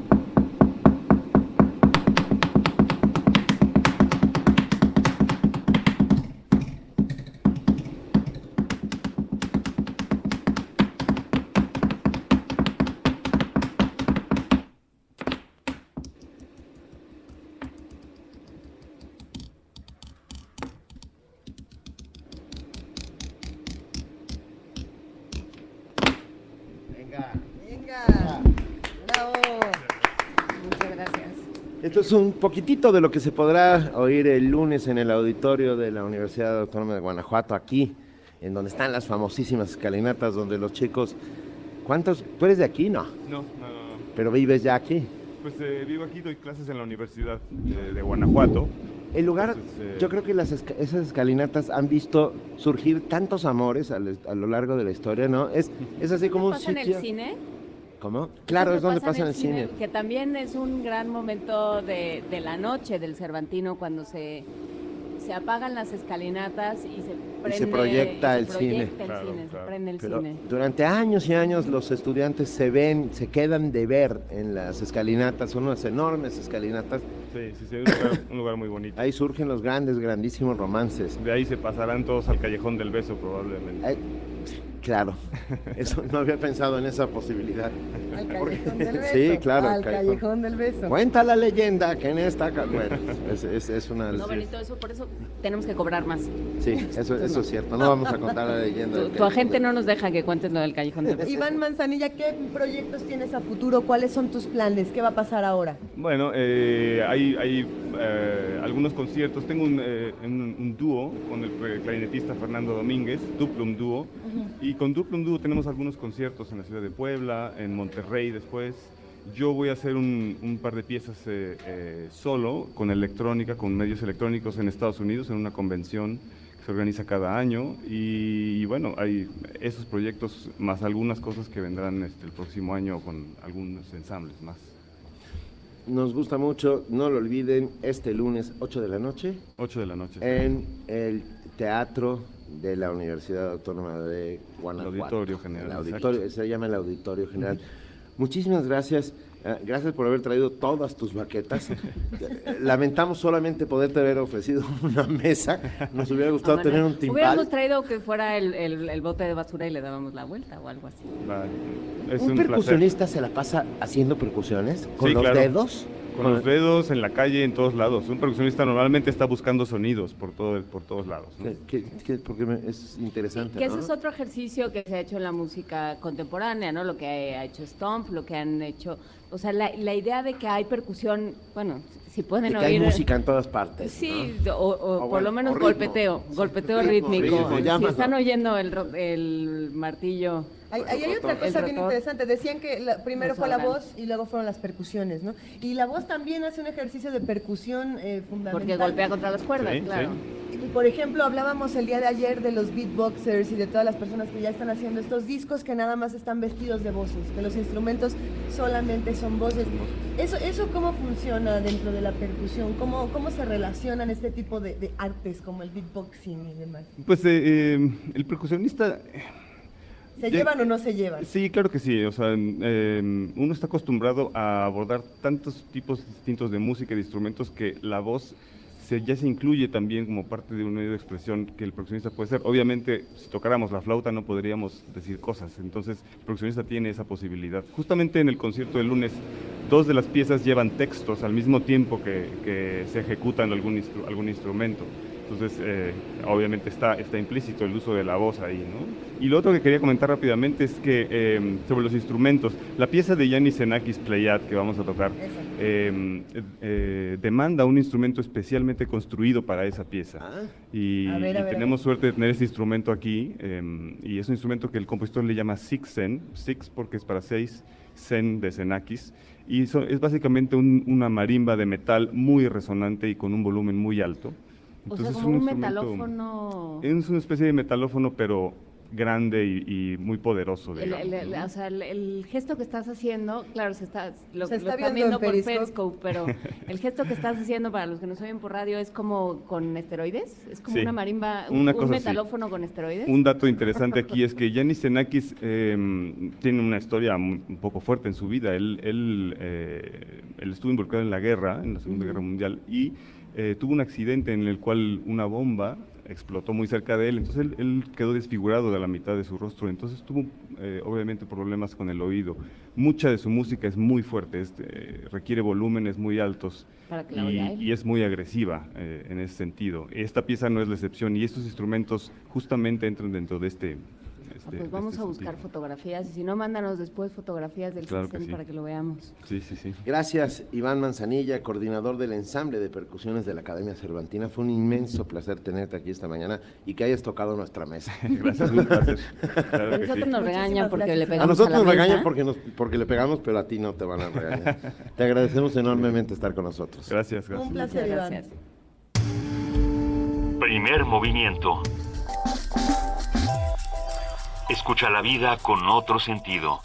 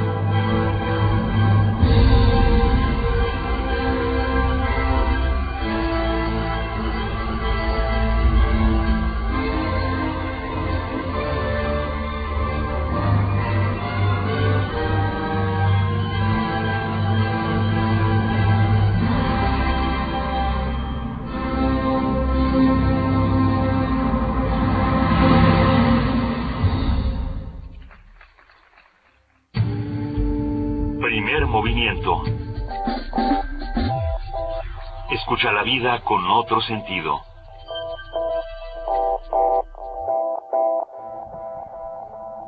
Estamos aquí en vivo en primer movimiento. Esto que escuchamos es Acto 2 Victoria de Espartaco sobre Craso. Si están disfrutando esta transmisión, por favor escríbanos. Estamos en arroba P Movimiento, en diagonal Primer Movimiento a UNAM. Esta es nuestra transmisión desde el 43 Festival Internacional Cervantino. Y les tenemos una grata sorpresa, Juana Inés. En unos momentos vamos a platicar con Benito Taibo, que está en las escaleras del Teatro Juárez. Andamos a Benito Taibo a la calle. ¿Cómo estás, Benito? Salúdanos. Estoy en la calle y me da un enorme gusto poder transmitir desde la calle. La calle es el lugar donde se vive más que nunca el Festival Internacional Cervantino. Además, les tengo una noticia. Está empezando en estos momentos un festival aéreo. A ver. Acaban de pasar, los oirán en algún momento, acaban de pasar cuatro pequeños avioncitos a ras de la ciudad. Ajá. Ah, si oyen aviones es por eso. Bueno, empieza a poblarse el Jardín de la Unión, la gente viene a desayunar, algunos algunos vienen llegando y otros no han dejado de estar, han estado toda la noche dando vueltas. Miren, viene hacia acá un enorme grupo de personas que vamos a capturar. Ah, vamos a averiguar de dónde vienen. Son gente muy joven, Ajá. que no sabemos de dónde vienen, pero que seguro vienen a celebrar De un mundo el raro, festival. Benito. Pregúntales. Los vemos, los Hola. vemos. Estamos transmitiendo en vivo para Radio UNAM. Eh, Brincan de gusto. ¿De dónde vienen vimos. ustedes? Sí, cómo no. ¿De dónde? De Sayula. ¿De dónde está el, el ánima? De Sayula, Jalisco. Y cuenta, no, bueno, me encantó. ¿Ustedes son gemelas? No. No. ah, ¿Qué vienen a hacer? Cuéntenos. Vinimos al Festival de Cervantino. ¿Y de dónde son estudiantes? De la Preparatoria Regional de Sayula. De la Prepa Regional de Sayula. Bueno, ¿y qué han visto hasta ahora del Festival Internacional Cervantino? Están llegando los muchachos. En este momento, este, eh, los recibimos por ahí en la autopista y eh, ahorita venimos del Mirador del Pípila. Entonces apenas vamos a hacer un pequeño recorrido cultural y posteriormente en la tarde tendrán este un tiempo para asistir a algunos eventos. ¿A, a dónde van a ir, chicos? A- que alguien me cuente a, a qué espectáculo pretenden ir, qué es lo que quieren ver, qué es lo que quieren saber del festival. Oye, alguien, alguien, acérquense sin miedo, venga. Estoy, estoy, aquí tengo que decir que estoy rodeado de jóvenes. ¿Me siguen escuchando arriba, chicos? Te escuchamos Sí, fuerte, me claro. están escuchando. ¿Qué cara ¿Sí? pusieron cuando, les dije, cuando dijeron que era un recorrido cultural? Van a ir a un evento en Los Ah. Pastitos, que es generalmente hay, ¿qué? ¿Concierto de rock? ¿Van a ir a un concierto de rock? ¿Se van a portar bien? Sí. No. No, ah, venga. ¿A qué vinieron? La que dijo que no es a la que me estoy acercando. ¿Qué, qué es lo que tú piensas que es el festival? ¿O qué es lo que tú esperas del Festival Cervantino? Pues aprender de, sobre más tipos de arte. Bueno, el propósito de venir aquí fue ver el arte que hay aquí en Guanajuato. Y los, los días en los que más se ve el arte aquí en Guanajuato es en el Festival Cervantino, porque se presentan obras de teatro, música, pintura y todas esas, esas cosas, y a eso venimos. De la Prepa Regional de Sayula. ¿Hasta cuándo se van a quedar? Pues solamente venimos hoy, en la noche, aproximadamente a la una de la madrugada nos regresamos. Benito, Bueno, ¿cuántos pues, son? ¿Cuántos? Son un montón. Son como Una 100. legión. ¿Cuántos vienen de Sayula? Que levanten la mano todos los que vienen de Sayula. Que se echen un grito Son más fuerte. Sí, que griten más 130 fuerte. jóvenes estudiantes. Que griten más fuerte, Benito. Que griten más fuerte, por favor. Venga. ¿Quedó, quedó claro? A ver, sí. entusiastas son, me queda muy claro. sí que son, Benito. Yo no sé, son cuarto para las 10 de la mañana, no sé en la noche si seguirán gritando así. Uy, Dicen no, que sí, Seguramente sí. Más fuerte, van a gritar. Van a gritar más fuerte, van a un concierto, ya los están reuniendo. Vienen del mirador del Pípila, desde donde vieron toda la ciudad. Pero bueno, ah, los públicos que asisten al festival son variados, distintos. Hay jóvenes estudiantes. Hola, ¿de dónde vienen ustedes? Cuéntenme, venga. Estamos transmitiendo desde Radio UNAM en este momento.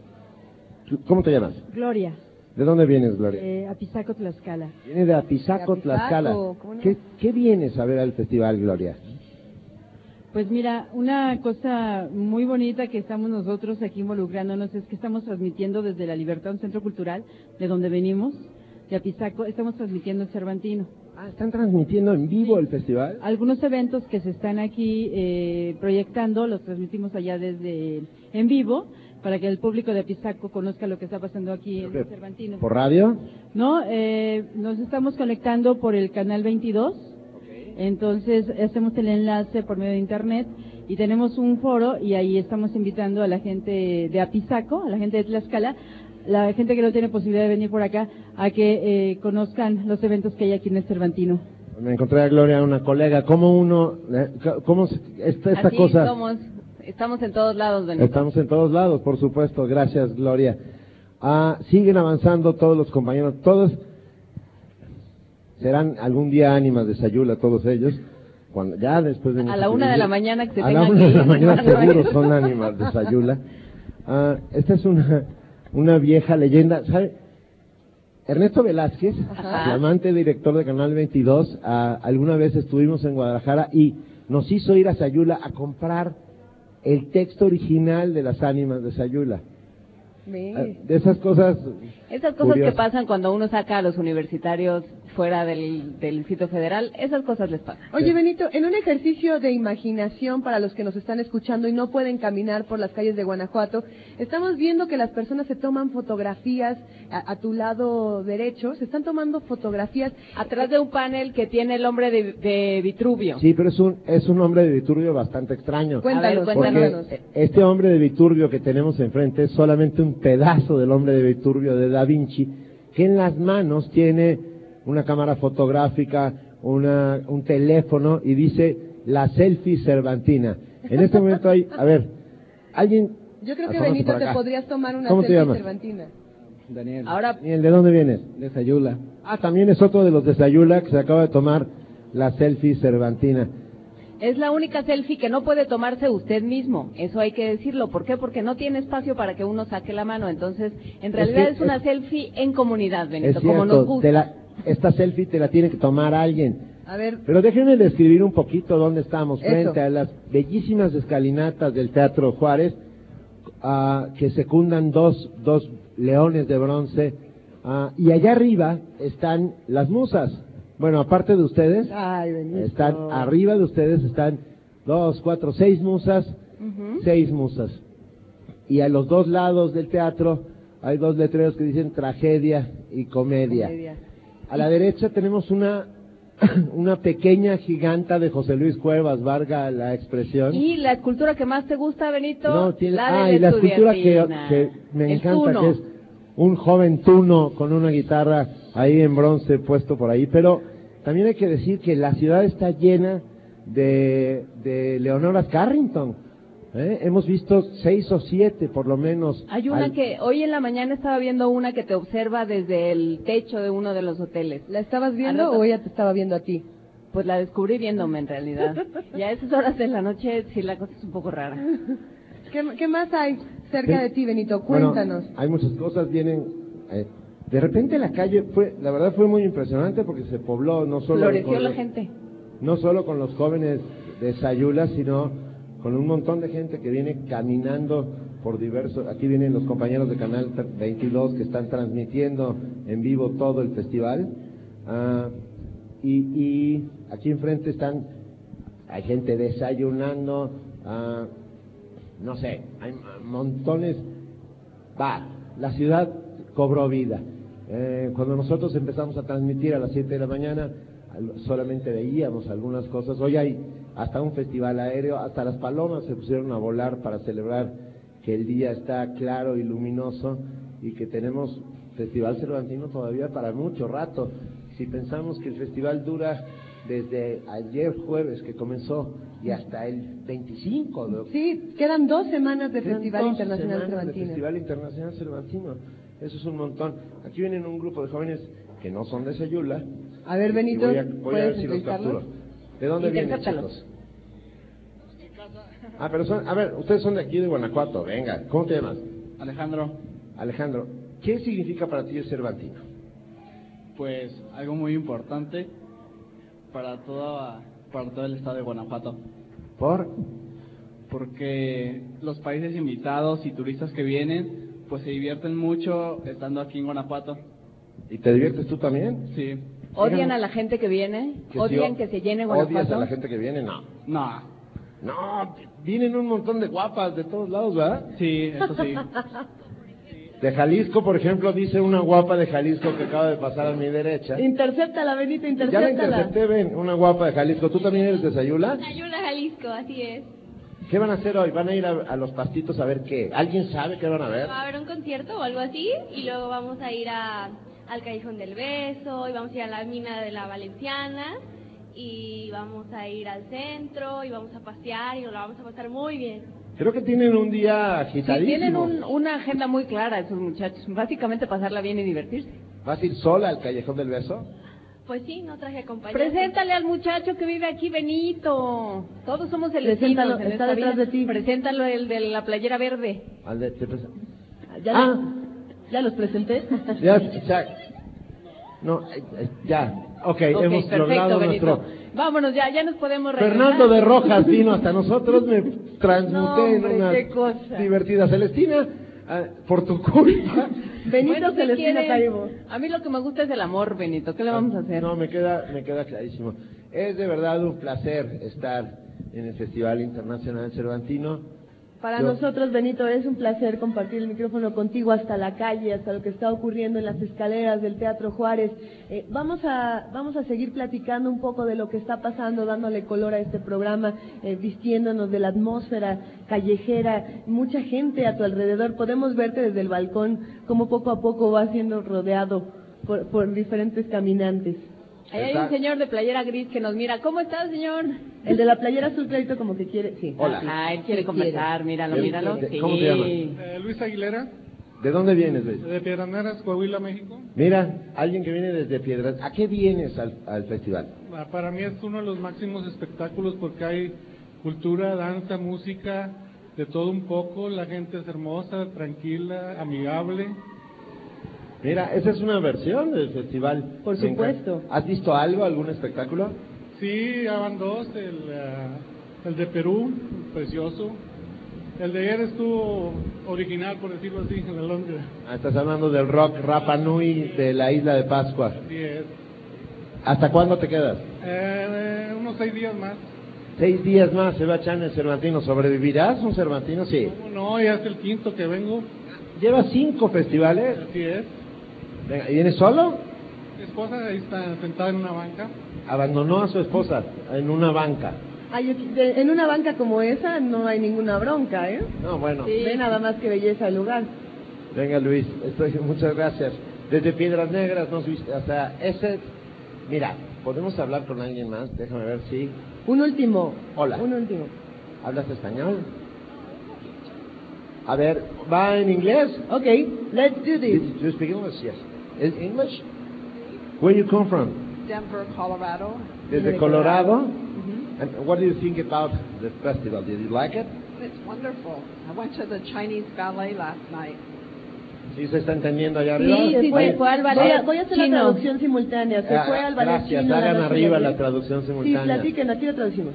And you only coming for the festival to Solamente vienes al Festival No, Cervantino. para estudiar español en la escuela mexicana. Ella estudia español en la escuela mexicana. Y está ¿Que por hablas español. coincidencia que estoy aquí para la- el festival, pero qué buena coincidencia.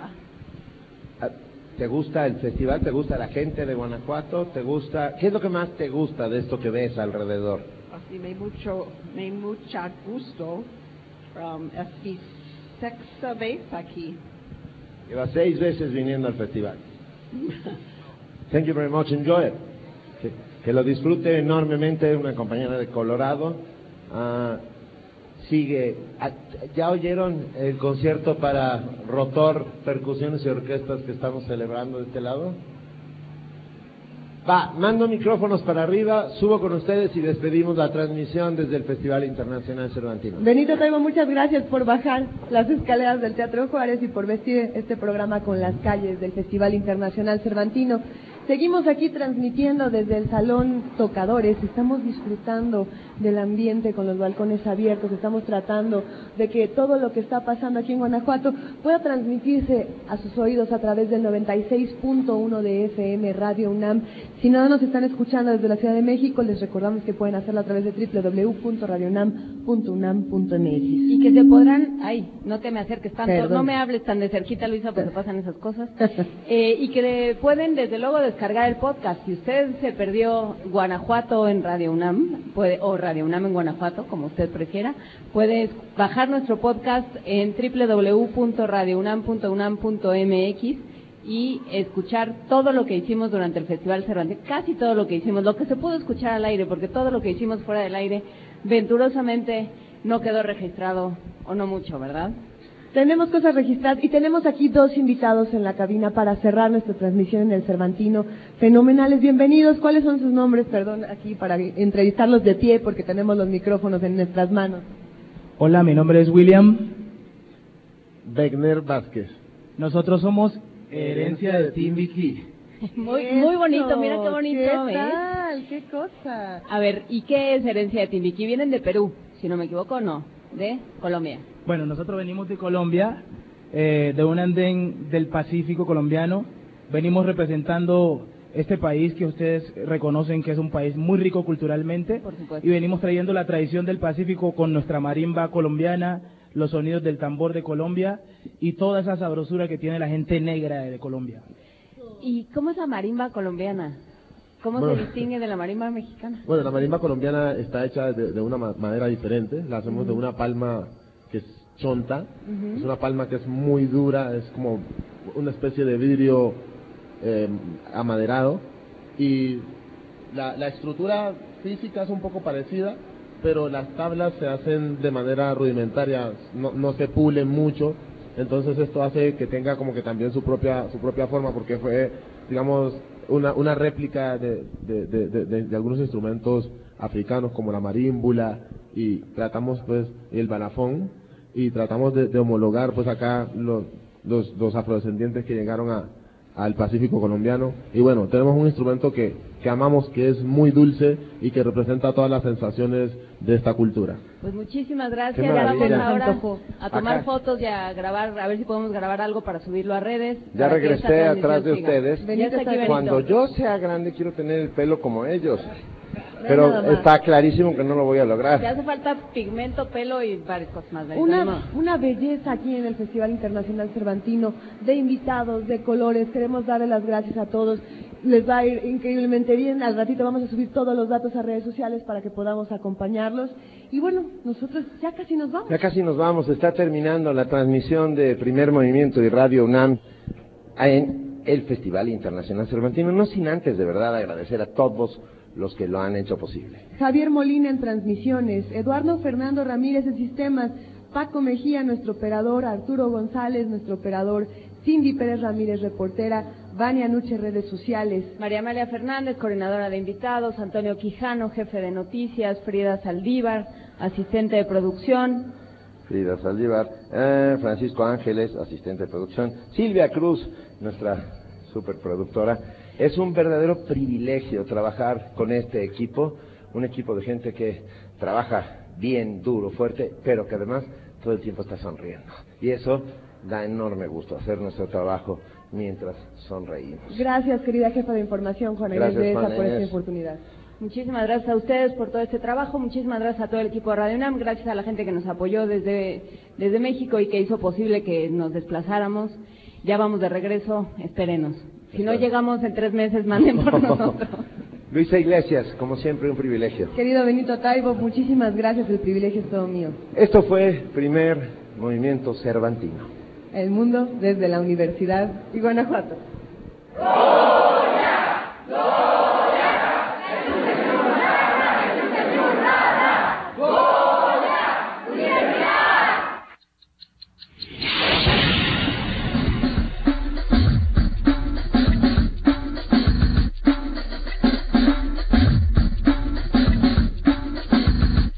La Coordinación de Difusión Cultural de la UNAM y Radio UNAM presentaron Primer Movimiento. El mundo desde la universidad.